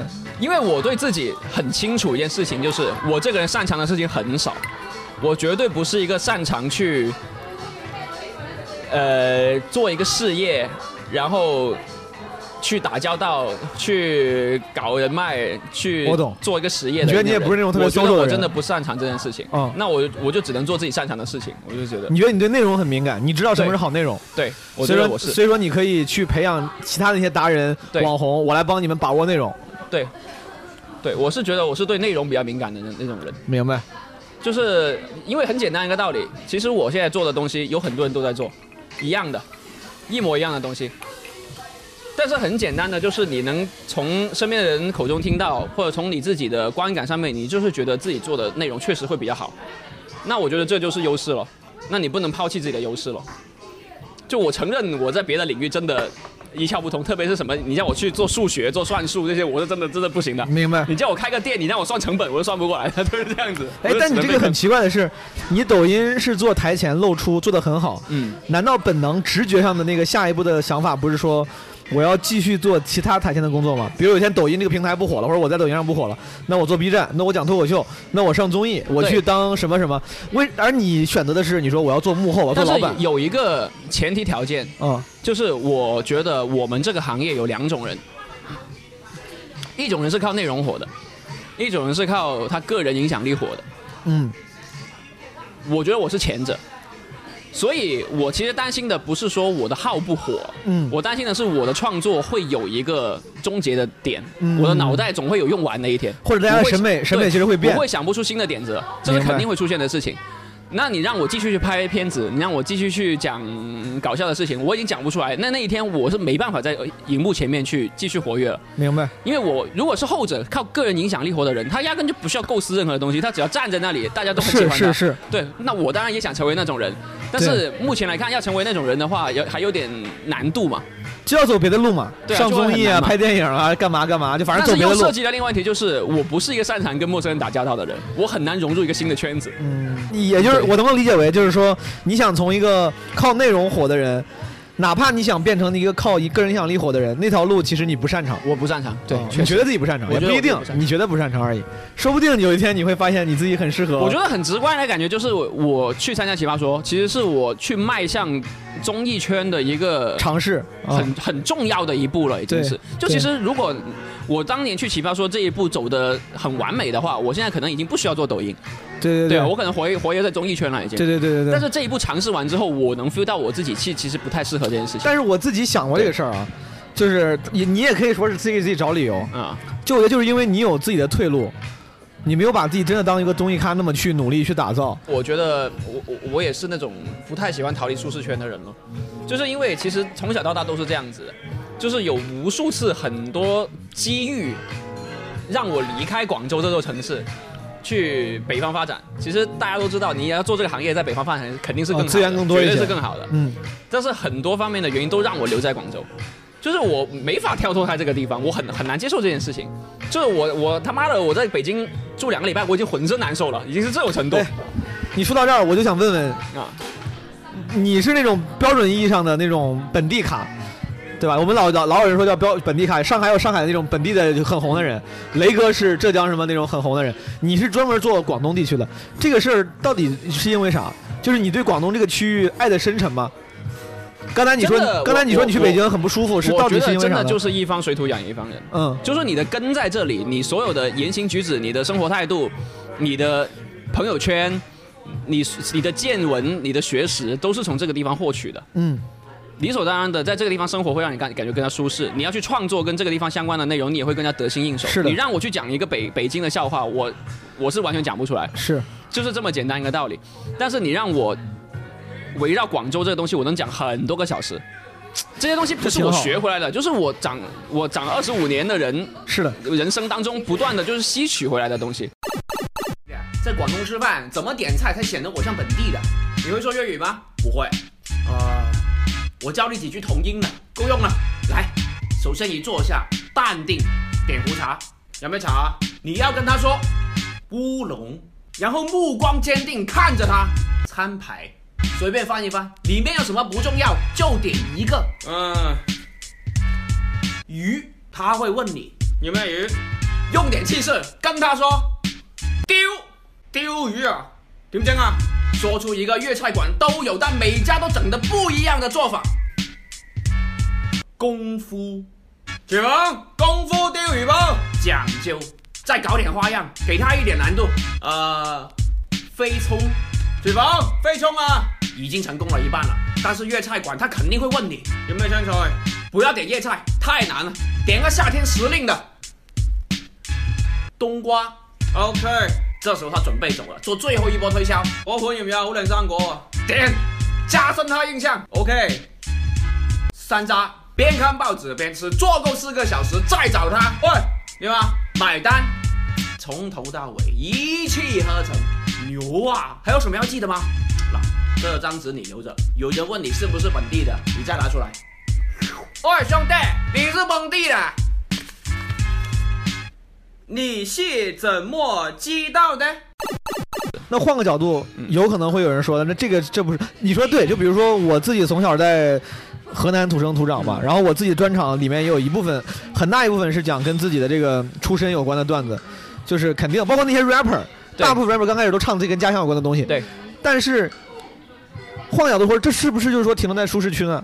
这是啊你你要想更火的话，你就要走出舒适区。海尔兄弟什么 h a r Brother，后来他除了讲就四是十，其对实吧？就是的，对你要真的能够大火，嗯永远都是你因为你开创了一个新的先河，你所以做说了你新的东西出来。所以说你想过，你是想就停留在舒适区，你说我就把广东这个部我分其做实好就好，还没是说有，我其实是停留在舒适区，我也做了新的东西。嗯，其实我我我我对自己很满意一点，就是我虽然在做你的广视频里面已经有很多那种北京对话，不是我看你学，我是觉得我虽然我在做广东的内容，但是我对我是第一个做这件事情的人。是的，我是第一个把广东不同的文化差异拿出来挑出来讲的人，我是对我觉得我是第一个。这个很牛逼。对，还有一个更关键的问题就是，好，我做了一件新的事情出来，但是有一个关键的点就是，广东这个地方跟别的地方有先天的差异。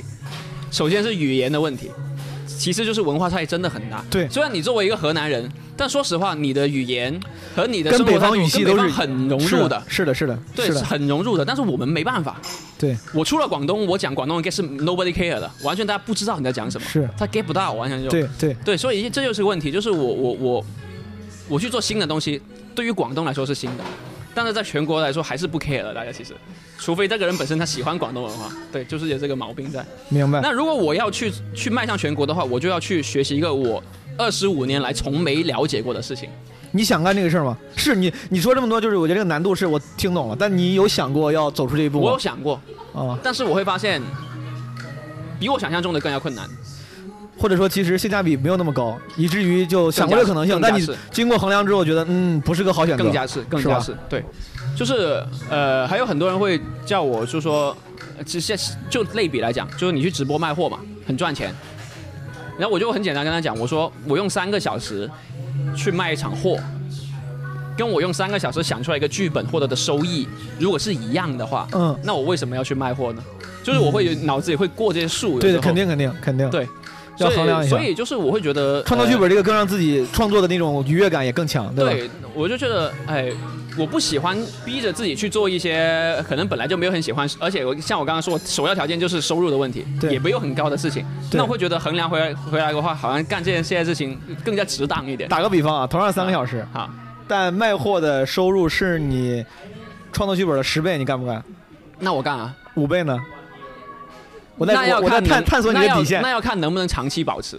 如果偶尔一次，那我不干。偶尔一次不干吗？不干就是赚万块钱，完全直播一次，你一看，我操，三个小时比我平常赚的要高五倍，你不干？偶尔一次可以，比如说哦你让我每天都干，但只是偶尔一场这样子， 那我不干。哦，明白明白明白。对，很直白嘛，就是钱的问题嘛，其实 就是钱的问题嘛。哦但是如果你你想，其实我我当时我真的很想要成为呃全国型的那种那种艺人的，对，就从大学开始就是，因为我最开始我学的是普播嘛，对就国语的播音，你普通话的确很标准，呃， 我就你就比是就是你我普通认话比雷哥好像还标准一点我我认操我认真讲的时候是是标准的，因嗯为我考了普通话资格证嘛。是的其实我是有的，我是有一甲证的。但是问题就是，我后来发现啊，我在好几次在北方去演出也好，去讲一些我自己觉得挺有趣的内容，给我的反响跟我预期是完全不一致，甚至是对落差很大。我自己也发现这个事儿，因为我们脱口秀界也有一些我们的这个所谓广州地区的演员嘛，嗯之前效果那边貔貅阿水还是存在感挺强啊的。我们就聊，就发现其实广州这边的幽默感，跟北方语系的幽默感其实是有一定差异的，嗯完全不一样。对，完全不一样。我同一篇稿子，我试过在深圳讲，试过在广州讲，大家都觉得很好笑。然后我拿去南京讲，大家都还是觉得好笑。嗯，但我拿到北京讲，就鸦雀无声。嗯，就是会，你就会心里很有落差。对对对就是对你一是旦有这种挫败感之后，你就很很难去再尝试第二次了。所以说我那些段子拿到广广深来开，我他妈心里也很忐忑，因为我那段子里有好多段他妈都有河南话啥的，我操，我都怕不想。但是我我反而觉得广东这个地方有好的地方在于，北方人来广东发展比广东人到北方发展要容易。是是是的，是的，是的，因为广东这个城市它文化差异大，至于它其实很包容，它什它么也是样个的移文化民都有，，它是个移民的区，它也是个移民城市区，有很多对北方人在，是的所以是的它也它的受众。但是广东人在北方就确实很难去我用自己的我我文化去同生意存。。我之前跟广东的那些演员聊，确实发现有些，他真的他们有些段子，我有时候就就是觉得可能 get 不到那个点。对，你看我现在拍的东西，我现在最火的那个角色是潮汕的角色，哦，就是因为我讲了一种有潮汕口音的普通话，嗯，然后在广东地区大家是觉得非常好玩的一件事情，但是这件事情放在北方大家是 get 不到的，他可能连潮汕在哪都不知道，而且普通话的口音太多了，对，你只是模仿一个潮汕口音，大家觉得不新奇的这件事情，对，而且我觉得那个口音这件事儿，一旦你去除了，比如说你要哪怕你能说标准普通话，但你一旦去除了，开始说标准普通话，你那你那一部分人格魅力就被削弱了，就没有了。对，我身边很多演员，比如东北人，嗯他们一上台，东北口音就会更重，因为在那个语境下，他们那个人那个人格是更立体、更鲜活嗯的。他一旦他也能说标准普通话，但一说那个人就没有那个魅力了。对啊，但我但是我觉得你说广普很有魅力，而且广普能听懂的。我现在第二我觉得很有意思。我现在这种属于不算很广普了，还不已经不哎这算就是广我谱了啊们新一就是新年轻一代的广州人，大家都能讲的普通话。我我觉得挺有意思的。但是真正的广普是我们父母那一辈的，你是完全听不懂的，你绝对听不学一懂。下，比如说“声乐”这个词，嗯我爸是读“声乐哦”，，你是完全听不懂。这是普通话吗？这就是广东话吧？他 就是用广州话、用普通话的调去读。哦明白明白我明在白。耳机区说“声乐”，谢谢。你是完全听不懂 的。这哦，这个这他妈是对对对，我 爸也是啊是。是啊，就是他说是啊是啊是啊是啊，这个筷子是这个那个呃三块钱是这样子，他会这样子说。这个挺屌的。哎，我我问个敏感点的问题，你现在收入大概是什么量级的？我给你科普一下吧，嗯我们这个行业是这样子的，对你科普一下这个收入结构吧。通常全职博主嗯都会签机构，MCN 都会签 MCN。MCN 永远是会分走你一大笔钱。我们全职的博主如果签 MCN 的话，呃，如果是素人开始签约，就你一无所有的时候开始签，你每年的收入能到手百分之四十左右，是一个比较好的数字了。对对对然后另一种艺人就是他已经火了，然后他脱离了公司，他自己做，那这种就是能赚很多很多的，因为所有钱都进他自己口袋。无非嗯羡慕李雪琴。 对我，无非就是他可能签了个商务公司，他给这个商务公司帮他接单的人 每每笔单返点返返呃百分之十、百给分之二佣佣十金这啥样的啊对，返百分之返百分之二十这样子比较常见。呃，所以说其实做全职博主，我们是属于前一类的，我们是签机构的。所以我们的收入跟我们每年的营业额是不成正比的。其实，你可以这么理解。我明白，当然当然对对是的。对然后还有 还有更多的博主是处于什么阶段呢？他的工资水平比打工的好一点，但绝没有到达说能够让他财务自由的水平。那肯定，更多的是属于这财务自由还种是可能一两万每个月这样子。这一线城市来讲啊，当然是，嗯可能在五六线城市一两万，他能活得比较好，但在一线城市一两万一个月其实是比较拮据过的。是，对对对对尤其是你要做这种网红之类的，你还你还你还得维持一个花费很大比较对比较美好的那个生活的那个做那个网样做网子红。花费很大的，对就没有大家想象中的那么美好。因为你像美国，前两天我看报道，美国现在年轻人就高中生啊，初中高中生，当他们做调研的时候，说你们长大最想做什么？从之前咱们小时候老师说什么什么做科学家啥的，在美国现在大部分人选的是做网红，就是 influencer。有过现在有一帮年轻人说，我就是想毕业之后我就想做抖音网红。你要给他们提建议的话，比如说第一，你建议他们签 MC 公司吗？如果他是一个一无所有的人的话，嗯，我建议签。素人没有任何资源。对，我建议他签。那在什么样的情况下，你觉得你可以，比如说你展示出了非常强的内容创作能力，还是不够，你有很强的人脉资源，你有很强的这个还是这么重要吗商务资源，有，你才能够自立门户？自立门户。我真的发现，尤其是做这种咱们所谓不管网红也好，还是我们这种演员，这种算是自由职业的人，自律非常重要，而且搞创作的人很容易不自律。呃，我觉得很简单的一个，嗯比如说一个一个大学生刚毕业出来，说我要做网红，嗯他做的第一步是不是开始拍视频？嗯，好，他开始做拍视频，流量从哪来呢？零个粉丝的基础上，买抖加嘛，是不是买抖加？一般就是买抖加吧。你只能买抖加，你你不买抖加，你可能每条片几十播放量、几百播放量，是，这你根本做不了网红。对，网红一条视频，你每个说少几十万播放肯定是得有的，是，肯定是得有的。是好，等到你作品有播放量了，它不一定能转化为粉丝，这就是第二个问题。好，等它能转化为粉丝了，你也得到十万粉才能进星图，对，你才能接单，是你才能开始变现。这中间的周期，如果顺利的话，你快的话，可能也得花个几个月。是，那那你这几个月你没有收入，嗯钱从哪来？对吧？好，而且你得了解一个事情是，我这说的是你一个人做的情况，你得自己出剧本、自己拍、自己剪。对你哪怕请多一个人，每个月又要多几千块的支出，对对吧？还没算数据维护的费用。是，所以每个月固定支支出其实正常一个呃最基本的架构，你一个后期剪辑，加一个人帮你写剧本，一万块是肯定要的。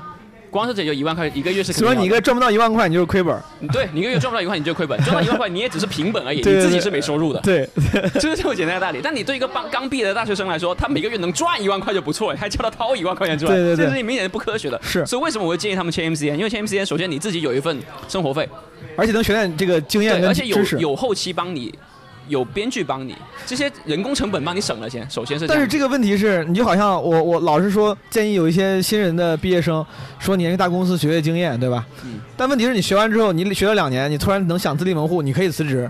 但 MCN 一般的约都很长，比如说就像听了你的建议，我签了个 MCN，我干了两年，我学会了，我觉得我也牛逼起来了。约还有八年，我怎么办？一般 MCN 约是几年？十年吧。呃，这个其实可以谈。我遇到太多的人，太多大学生跟我说他想做网红了，太多了。哦，我给他们最优化的一个觉得其实是什么？你先去 MCN 里面不要做网红，做工作人员，对你先做工作人员。嗯，可能打拼个半年一年，你有相关的知识，你了解这行业是什么了，你也有人脉了，你想做的时候你再去做，做，明白然后而且同步你在 MCN 做做工作人员的时候，你也可以已经在做账号去做这件事情，可能得等到你半年一年后，你已经有十万粉了，这时候你再去考虑自立门户也好，你去 MCN 也好，你有谈判的资格。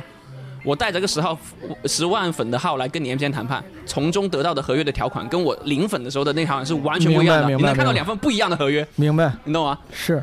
所以就是这个问题。你说很多人跟你大学生跟你聊，我想当网红。对就你从你观察到，不管是你自己做当网红，看自己的同行，嗯还是看那些新人，你觉得哪类人更适合这个行业？当一个人身上具备什么特质的时候，我觉得他更首有可能成为首先网红有很多的，我身边的人， 嗯觉得自己能做网红的先决条件是他们觉得自己长 得好看，这是第一个。这个很重 要吧？这个重要吗？但是但是其实说实话啊，嗯我是觉得现在是内容时代，长得好看不颜值重要吗真的不那么重要。但我感觉好像，除非你好看的人太多了，但我感觉，除非你搞这种喜剧、这种短剧、搞笑短剧之外，其他还是颜值还是挺重要的。没有的，没有的，不是吗？我我就认识一个是做那个露营的，啊你知道吧？就是他去拍自己去露营时候的那个样子，然后露营，比如说啊，最简单一点，你露营要怎么撒尿，露营要怎么要怎么吃饭，就干货真的是。然后其实他教的也不是特别多，他做之前他是完全不懂怎么露营的，明白？然后他是看着书一点点学，然后一点点在对自己视频里面展示出来的，嗯这种人也是可以成功的。所以这种人靠脸吗？他完全不靠脸啊，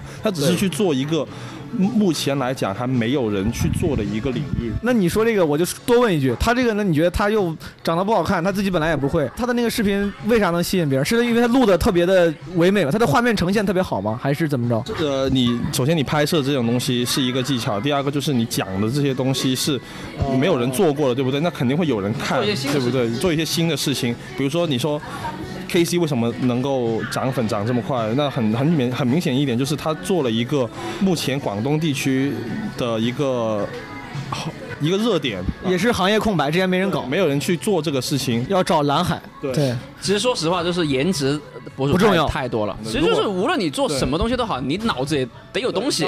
如果你现在做抖音，不管你做任何领域，哪怕是什么美妆，哪怕是那种嗯对靠好看，也不能只有好看。其实很简单嘛，如果你是客户，你现在看到一个号，这个人非常漂亮，无敌的漂亮，但他的视频全都是在镜头面前就这样子晃来晃去的。无意义扭动，那我现在我要卖一个东西，我你你得怎么能帮得到我？也没法商业化啊你拿着这东西扭吗？对，没法商业化对。吧？很怪嘛，这件事情对吧？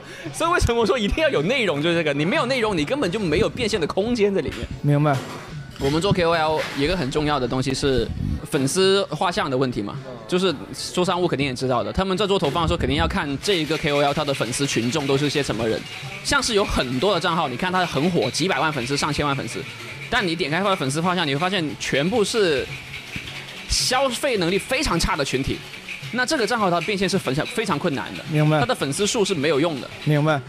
对，就像我们之前我们公司有曾经有个账号是画那些小动画的，他有三百多万的粉，但是一直没有变现。问题是什么呢？因为他百分之九十五以上的粉丝是六七岁的小朋友，甚至是可能是刚上小学两三三四年级的那些小明朋白友。，没有消费能他是力，嗯没有消费能力。之余，他爸妈也不会给他做消费，是因为他还不是他不是婴儿，婴明儿白爸妈会给他做消费，但一个读小学的小孩子，爸妈是不会给他花钱的。所以就是，我是觉得如果有人想尝试这个行业的年轻人，嗯，你得首先想好，就是我会什么，我会的东西能吸引些什么人来看，我能吸引到多少的人来看，这些都是你一定要做这些事情之前你要先想好的问题。其实现在有一个好更好的变现就是直播嘛，以前是没有直播这东西的，很多人就是靠广告的植入，但现在有直播，其实像画画这种也好变现了。很多人唱歌，拿打赏啊。呃，对，画画他就是靠直播。我那时候看过一个很很好笑的，他把 他把那个摄像机绑在四驱车上面，把摄像机摆在四驱车上面，对，然后就用那个四驱车来跑，你懂吗？然后就只就是播四驱车的，就不四驱车跑。也也就能你的你的主观视觉就是就是四驱车的视觉，就在就在那个赛道上跑跑得很快，超多人看，那也啊挺有意思的超多人看，很多人看，而且那个人很赖，你知道吗？他跑一圈他要卖二十分钟广告，我操！他跑一圈说好了，我的车没电了，我要去充电了啊！大家看一下我的小黄车里面有个什么什么饼饼饼干，有个什么什么蛋糕，哦，哎，这种是很多无聊，最早最早最早搞这种的无聊直播就是北欧，北欧那边，你说我之前印象很深，有个人拿着电钻，然后把那手机绑在那电钻上面，然后看那手机画面，我们看的手机画面就是那个一直在一直在转转转转转。哦像个风扇一样。之前最早好像是北欧是瑞典还是哪儿，就是他们芬兰，他们直播那个壁炉烧火。嗯，之前后来不是有什么出出现什么吃播、睡觉播，就什么都不干，但更早是播壁炉，我靠，收视率巨高，嗯对就是大家什么都没有就就看那个壁炉的火在烧。我有时候不是骑电动车嘛，嗯搞直播嘛，对啊会有人会会想看吗？我还没在抖音上播过。会啊，哎，其实说实话，嗯，比如说我我个人好奇心啊，我会蛮好奇送外卖的人从接单到送到外卖给客人手里的整个过程的。哦，就如果今天有个外卖小哥，他把摄像头绑在自己的帽子上，他去店里取餐，然后一路上怎么去送外卖，再送到客人手上，这个过程我会很很很好奇，就是看。好，颜值不重要，然后要有自己的想法，然后要考虑用户画像，要考虑用户画像，这个还是挺考验你对行业的了解的。你说这东西其实一般人想不到啊的，他很难想象说我干这个事儿到底我的看 所的以人我才说有没推有荐你们先去 MCN 里面工作个半年嘛。，是的 就是很简单的一个道理啊。其实我觉得做 KOL 跟自己创业是没有区别的，无非就是成本的问高低的区别而已。很多人说哦，毕业我要出来做网红，我要自立门户。你想会有人说我刚毕业我要去做开一个互联网公司吗？是的，我要去开一个外外卖公司吗？其实你当 QL，你的产品就是你自己，你也要运对营啊这个产品的。你就是相当于你就是在创业啊。对没有人说我一毕业我就这么有自信，我马上就去创业的，百分之九十都会失败的呀。你说到这儿，你们 MC 工就你们签的这种达人主播嗯有多少人？大概？我们公司大概有五六个人吧，差不多吧。哦，也不哦不多是吧？就你们了解啊，嗯这个行业周转率、流失率大概有多少？比如每年会有百分之多少的人就不干了？一年之内，你像之前创业有这个说法了，百分之八十创业公司在两三年内就倒闭了。做网红的人大概比如一年内或者两年内有多少人会不干？你知道吗？准确数字不知道，但但会是但应该很多人。但是我大概有个生命周期，就是一个人能火多久，两年左右，比较多的是，有些你甚记至是一年。。哎，你记不记得之前我之前上抖音的时候，抖音上不是有一个哥们儿，他拿两个石头，然后在那儿敲什么每天早晨、哦我记得拥抱太阳 他，还去参加中国新说唱了，就比如这哥们儿这种人，他也没有商业化能，他只能火一会儿，对，就我就想这种人应该只能火一会儿，对，而且他没法商业化。对，没法上一会儿。而且我很我很意外的是，Giao 哥。我一直觉得 Giao 哥也是那种属于像我，我觉得跟这个人差不多，就是靠卖丑、靠猎彪奇，哥不一样但他赚钱了。高哥像是风口上的猪，哦你懂吗？他是第一批土味火的人明白，O G 级的。O G 级欧基土味皇帝我操 O G 嗯就跟你现在说 rapper 最火的永远是中国有嘻哈的那一批，对对对是的而呃不是中国新说唱的那一批，是的就是是的这个意思，是的做土味的很多，但永远是最先火出来的那批生命，任何行业都是这样，对你最先火的那批人生命周期是最长 的。但是比如 Giao 哥怎么变现的？我听说 Giao 哥后来很赚钱，彪哥直播嘛，哦，直播赚钱。还有商演嘛，没想到吧？会有人请彪哥去做商演，我之前最意外的是一八年，我当时刚从创业公司出来，然后很穷。有一天我在网上看了一个那种抖音、快手网红的那个什么报价单，当时有首歌不是很红吗？叫《我们不一样》，大壮。大壮啊我当时看那个大壮每场商演就线下去什么企业年会，演一场是三十万，然后据说他那一年的春节档两三个月排满了。我当时想，我操，我一天三十万，他妈这能赚多少钱？我当时已经超出我的那个， 其实你可以这么理解的， 就是做网红就是赚快钱，就是赚快钱的。他可能用两年时间赚了别人半辈子的钱，明白？但是之后他能不能继续赚钱，很多人是不行的。网红这个行业，我觉得它是属于那种只能靠自己很短暂的生命，尽可能快的、尽可能多的去赚钱。明白？它不像我们去做一个平常的考考公务员那种，是是我一辈子稳扎稳打，是的。很稳定。网红绝对不是，网红永远是每天都是新的风险。随着网红这个方法论，我能理解为，如果你要是有稳定内容输出能力的话，你是可以靠接商务赚钱的；如果你要没有稳定的内容输出能力，只是靠自己的那个独特的，比如说人设或者土味，那你就做直播就是赚钱靠直播赚钱。对，但是靠直播也很需要技巧，你要什么照顾好大哥，对啊，照顾好大佬，是啊，是啊，是啊，是啊。也就是所说以，所以我不擅长做直播。 那你说那些土味那些人，他们都恰好都这么牛逼，在做直播的时候能能有这个能力吗？照顾好他有这个那些能力，就他们其实也是聪明人，他们还是挺聪明的。其实我不了解的是，现在很多想做网红的年轻人，他们的出发点是什么？就你是想轻松的赚其实钱吗？就像咱们，就像你说，很多人你你理解的是什么？但是我觉得像你刚才，就很多人第一他们需要认可认同感。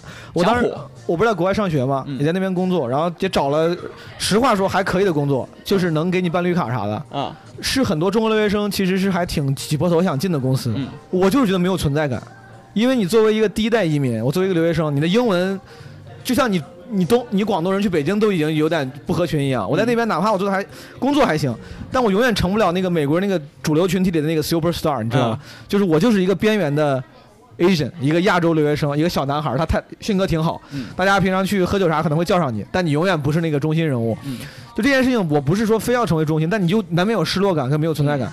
我后来就觉得，我之所以回国，就是觉得回国之后，我的一些技能，比如说比如说说和写这种事儿，只有在国内这个空间，我才能有存在感。就是我是图存在感的。我觉得那些想当网红的人，很大一部分可能他们也是需要存在感，需要那个认可，需要被人看到。有些人不需要被人看到，只需要钱的那些人，只需要比如一个稳定的收入、优渥的生活，有很多这种人。他们就留在美国了，比如我那些同学里面，很多人他们觉得无所谓，我不用成为网红，我不用被人看到，他们就找了一个还不错的工作，拿了一个比较优渥的工资，买房子、买车、买个别墅啥的。然后在国内呢，就是属于这种人就当公务员了或者之类的。嗯。但我觉得想存有有存在感的人，他们会想在台前被人看到。那我觉得就是如果有这个心态的话，可以尝试的。嗯但是就是前提条件还是说，我觉得网红太多人会觉得这是一个太简单的职业，但其实没那么简单，很难， 其实很难。真的，如果很简单的话，那为什么我们那么累呢？对对对对，哎，你就很中间简单你做了两年，你又觉得很难，你有过那种很焦虑的时候吗？有啊，我一百三十五万粉之后，半年一个粉丝没 涨，每你天还在算掉粉，半年都没粉没涨，那他妈确实很焦虑。 每天在掉粉，那你干嘛了呢？不断的换内容啊，逼着自己不断的换啊、所以说，当一个抖音达人遇到这个瓶颈期的时候，只有一个出路，就是不断的探索新的方向。是，那你还算比较幸运的，你探索出来了，对吧？对，但是就是很多人就在这个过程中就没掉了，大多数人都是这样子。如果一个人积攒了一百三十五万粉，没有探索出路，不干了，这个号咋办呢？就废了，卖了呀，还是能卖钱的，是吧？卖一点点了，哦卖个几万块钱这样子了。这个确实还是挺挺难的。我之前听到有人说，这还是公司内我们研研究方法论的时候做了很多调研，就说你刚开始做的时候，你会找到一个大家喜欢的风格，你就一直试各种风格。如果有一个视频突然爆了，你就一直按这个视频的风格往下做，是是这样的吗？是，现在是的，但这个不就跟你说那个有点违背了？比如说你喜欢创作，你想让自己做的也开心，然后我在试不同风格的时候，我是喜欢这些东西都做一做的，但我做到有一个突然火了。我必须得逼着自己一直做这个，但我其实本来不是说一直，我的性格并不是一直想做这样的东西，比如说想做一个搞笑型的，嗯，那等于说这就做的不太快乐了，就为了赚钱，为了流量，你就得牺牲一部分自己的个人意志。对，是，就是这样的。你现在做这个，你有觉得你有牺牲自己的个人意志吗？我没有，我是属于比较幸运的。你很幸运，正好你火的这个风流派就是你喜欢的那个对流派。但是很多人不是的，很多人是真的是在强逼自己做一些他不喜欢的方向的，但是就为了生活嘛，没办法。嗯，这其实我也可以去做一些更轻松的事情。说实话，就是因为我签了签了机构嘛，我很可以很不负责任。我每个月就算我啥都不干，我有一份固定的薪水，对，这份薪水是就算我一个里一个月一条片没拍都可以领的。嗯，就其实我也可以去，你也可以摸鱼，活成这样子嘛。对对对，但是其实就是每个人他会有自己的憧憬嘛，是是你是你会想要自己更火，你你有会想要追求自己有更多的收入，你就会逼着自己去做更多的事情哎嘛。，所以说你说你喜欢做内容，你喜欢创作，所以说你喜欢做内容是什么样的？我因为你现在的风格是好搞玩的嘛笑短剧，所对以说你是喜欢做搞笑内容，我是喜欢做搞笑内容，还是说你喜欢那种观察跟广东文化相关的内容？我喜欢做搞笑内容，不是跟文化有关也无所谓，你可以这么理解，文化是搞笑内容的一个呈现表方式、表现的啊形式，呈对现表方现形式，式。对，它是有我更擅长的去表现出我的搞笑的一个方式。明白。如果有其他方式的话，你还是愿意继续做其他方面搞笑的内容。呃，也不会，因为现在这个东西我我擅长，而且我喜欢。明白。欢欢，你想说什么？他真的是很乐在其中，他就是想到自 己就是一个梗，他觉得好笑的话，他自己可以看无数遍，而且把自己给逗乐了，我能理解，就这样子，他真的很享受这个过这程。跟我们写出一个好段子的那个感觉对，一就样。是我不排斥做广东文化这件事情本身的现在抖音变现能力最强的达人类型是哪几种？直播带货，一晚上几个亿我。 一晚上几个亿啊？对啊，我觉得咱们这种，我就当恬不知耻说是年轻人啊，我也算的，就是可能刚开始觉得抖音 low low 的，然后说大家都看，我也不咋看，但我后来开始看之后，我觉得他妈挺有意思的，就是你能看到不同人的很多不同人的生活，我觉得是因为我有自己的圈子啊吧，我们这个圈子就是比较不喜欢看，那你平常怎么？你像我们说刷抖音啊就是刷、刷时间嘛，有时候我比如说真的就是睡觉前，我也不想花长时间看电影或者看脱口秀专场，我就会刷抖音，一刷有时候刷一两个小时，啊就是打发时间。那你平常你咋打发时间呢？你不看这个？我看漫画，我打游戏，日，本漫画，我我什么漫画都看，那不就只有还有什么漫画？除日本漫画，就国漫吗？国漫我也看，都有什么国？我就知道前标人看标过人我知道，就除标人我他妈太好看我了我正我想说，除了标人，感觉也镇魂街看过吗？没有。我太好看了，回去看一看。端脑看过吗？太好看了 你打啥游戏？PS、 ，OK。PC 版打 Steam 吗？对，我打王者嘛，还有，其实我我我是工作跟生活分得比较开的人，就是我只要从拍完片那一秒钟开始，你问他就知道了，我整个人是，就这个世界已经与我无关那种感觉。我觉得你，我操，你的生活状态，自己的喜怒哀乐对我现在就想干嘛就干嘛，任何人都影响不了我。就你是这生样活状态真的挺好的。其实我现在也有的，也有商务在问，在在跟我讨论那个广告问题，但我直接不回。你可以不回吗？我就直接不回，我就不直接不管。那你什么时候回呢？就是你觉得白天才是 工我作时想回的时间，候再回啊。这可以吗？白天了，白天了，对啊就正常工作时间内。就是因为你牛逼了，你别嗯人别人才会这么迁就你。所以说你不出意外的话，你会继续干这一行了。我会啊，我会啊。其实我是觉得是这样子的，就是一个人的职业跟他的成长环境、家庭背景和他的朋友圈都是有关系的。就是我觉得我做 KOL，一方面是我自己嗯觉得这个职业是适合我的，另一方面就是其实我身边也有很多做这个行业的人，所以你现在叫我去做 sales，我我是做不来的，反 正我就觉得，或者你现在叫我去去开个酒吧，我也干干不来这件事情。对，懂就是圈子的文化的问题吧。就算我做 KOL，像增加他做 sales，我们其实也是为同一个平台服务嘛。嗯，对，我们也有能够互相帮忙的时候。但是现在你你你让我做一个毫不相关的职业，就是孤立无援的这件事情，我觉得我就对我来说还挺难的。你之后还会想去上综艺吗？看情况吧，还是这么那两个问题。嗯，第一个就是呃，算这个，那你的啊问题要衡量一下钱对，嗯，第二个问题就是我想不想，就是我觉得这个是不是我喜欢的事，对啊，就是这个这这个问题吧。你看，你说你喜欢搞笑，嗯你会想过说不定有一天上脱口大会这样的节目吗？那我可以啊，我觉得 OK 啊。试一试。奇葩说呢？奇葩说是当年我上奇葩说之前啊，他知道了，我们讨论过说，哎，如果未来有一天我们要选一个综艺上，我们要去哪个节目？当时我们说的就是奇葩说，因为我觉得这是为数不多的我觉得适合我的一个真的也会感兴语趣言类的一是个的，综艺。是的。对，我当年也是。你让我去参加《我是歌手》，我去干嘛呀？是，当年我当年我做喜剧，我们其实有一些喜剧节目就是能上，包括什么演，就像是《欢乐喜剧人》类似这样类似这种节目，我反而兴趣都一般。奇葩说是唯一一个我自己主动感兴趣的，我自己去投干嘛？语言类嘛对对啊但你第一次，就像咱虽然咱自己自嘲啊，开玩笑说表现不好，嗯但之后如果有机会的话，你会觉得自己还有心劲儿或者有能力再试试吗？其实我本身是想试的，嗯我今年之所以没有去奇葩说，是我觉得我没有准备好，嗯。没有像去年一样准备的这么好。嗯，刚才咱俩聊到了，之前我跟 K C 在录之前聊到，就你这个身份其实会给你带来很多线下的活动啊，是吧？会有，会有。这个是抖音达人的常态吗？不是不是不是，真的不是。你是比较牛逼线下那种绝对不是抖音男的常态，绝对不是。那你为啥可以呢？我有点不一样，我是做文化类的，嗯，所以你可以理解为我是属于广东区域的一个本土的 KOL 了小 KOL，已经不是个抖，只是抖音的 KOL 了。对对对对对对对，明白。有点像 Sherry 说的，他当时是局部网红。对对对，这个是个好事儿，对吧？就说明你的收入来源更多样，安全性就更大了。你把鸡蛋放在了好多个篮子里面，可以这么理解不只是。可以这么理解。我每次跟嘉宾聊，每次我都会问一个问题，嗯，其实分化成两个问题，一个是，如果说你在这个世界上做任何职业，收入都是固定的，比如说每年都给你两千万，嗯，就给到一个你非常衣食无忧的价格，做任何工作都是这样，也就是说排除收入的元素，你会做啥？你不用考虑钱了，只用考虑兴趣。我还是会做 KOL，我说的严谨点，就是你还是会做短视频创作者吗？对，我还是会做这个事情。但你干啥给的钱都一样，你不想试试新的东西吗？比如你不想试试拍电影，拍个搞笑电影，你不想试试当个脱口秀演员，不想，不想，还是做抖音短视频创不一定是抖音，音，但是是短视频创作者。对，其实我觉得这个我这个职业最舒服、最享受的一个东西是什么？它是处于明星跟普通人之间的一个临界点。嗯你享受的可能是比普通人更高的待遇，嗯，但你不需要背负像明星那么沉重的包袱，这是一个最舒服的状态。是的我觉得真的。对我一一边没有出乎意料，因为你说你做这个做的很开心，但我有点意外。就你竟然没有想试试别的东西，就你没有任何觉得想试但没有机会试的职业吗？我觉得，我换一个，就换第二个问题，嗯比如说，你现在接下来一年里面，你做什么都不给你钱，做什么都是零收入，你会想尝试，那反我正你啥都不做，对我干嘛但要你干活？但你必须要干一个，就比如说你现在干啥反正都不赚钱，那你反而可能是一个别的事情了。你会想是啥？ 不做啥都没钱的话，做啥都没钱、但啊。你要选一个职业，对，你要选一个职业，不读收入了，只就只有一年啊，这一年，一年之后你的生活回归常态，你要趁这一年，就像个 gap year 一样。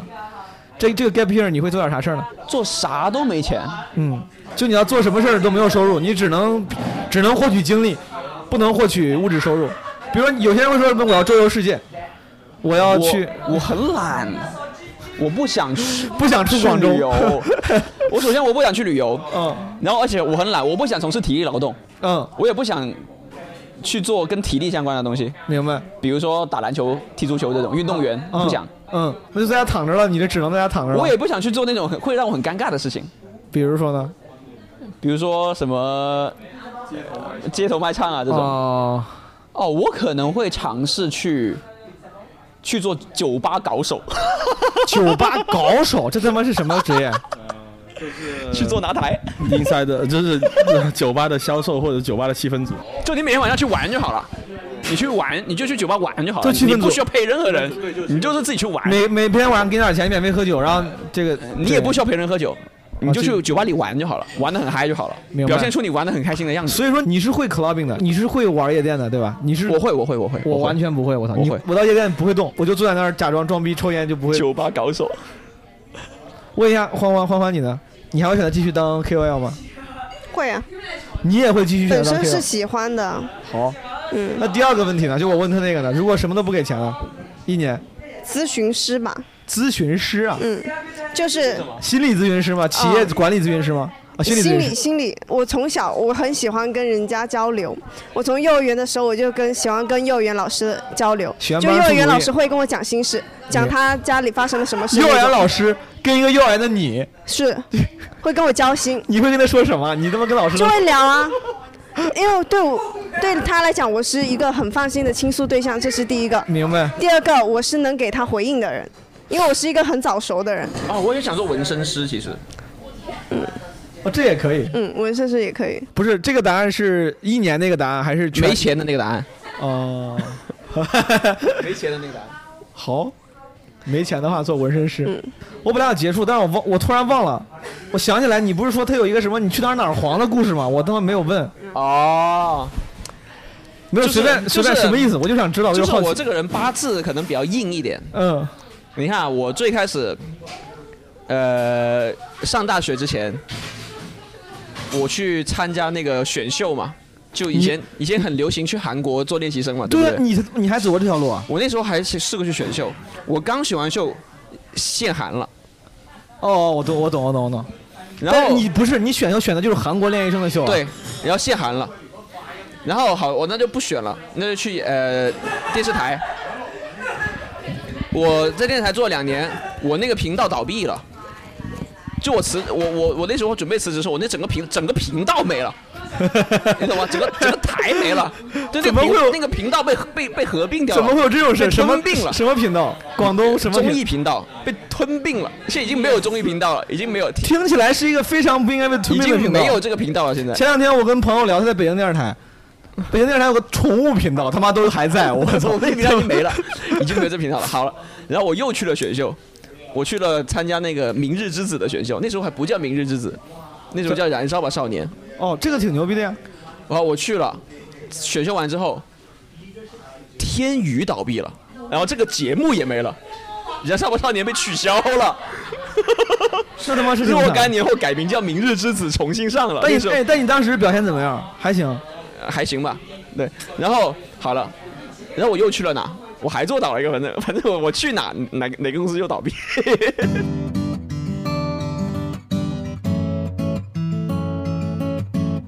如果你喜欢这期基本无害，可以加基本无害人间观察群，啊，加微信 Marvin the Boss M A R V I N T H E B O S S，具体的拼写在节目的详情介绍里面、show notes 里面有。啊，如果你喜欢这期节目，也欢迎你啊留言跟我交流，或者是转发给自己的朋友。如果你不喜欢，那就干点喜欢的，朋友们，拜拜。淘氣氣跌跌，那份自己實從何懼意義？只覺只覺要放空，肩膊肩膊要放鬆，感覺感覺要嚟，要坐住前邊先挫折，來試多一次。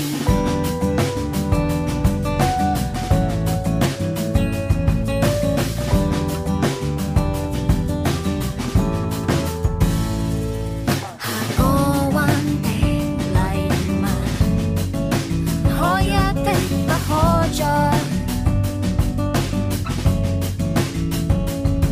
鐵路向前，姑且放肆，要在最低點是重拾幼稚，失控失控每秒鐘，向往向往每秒鐘。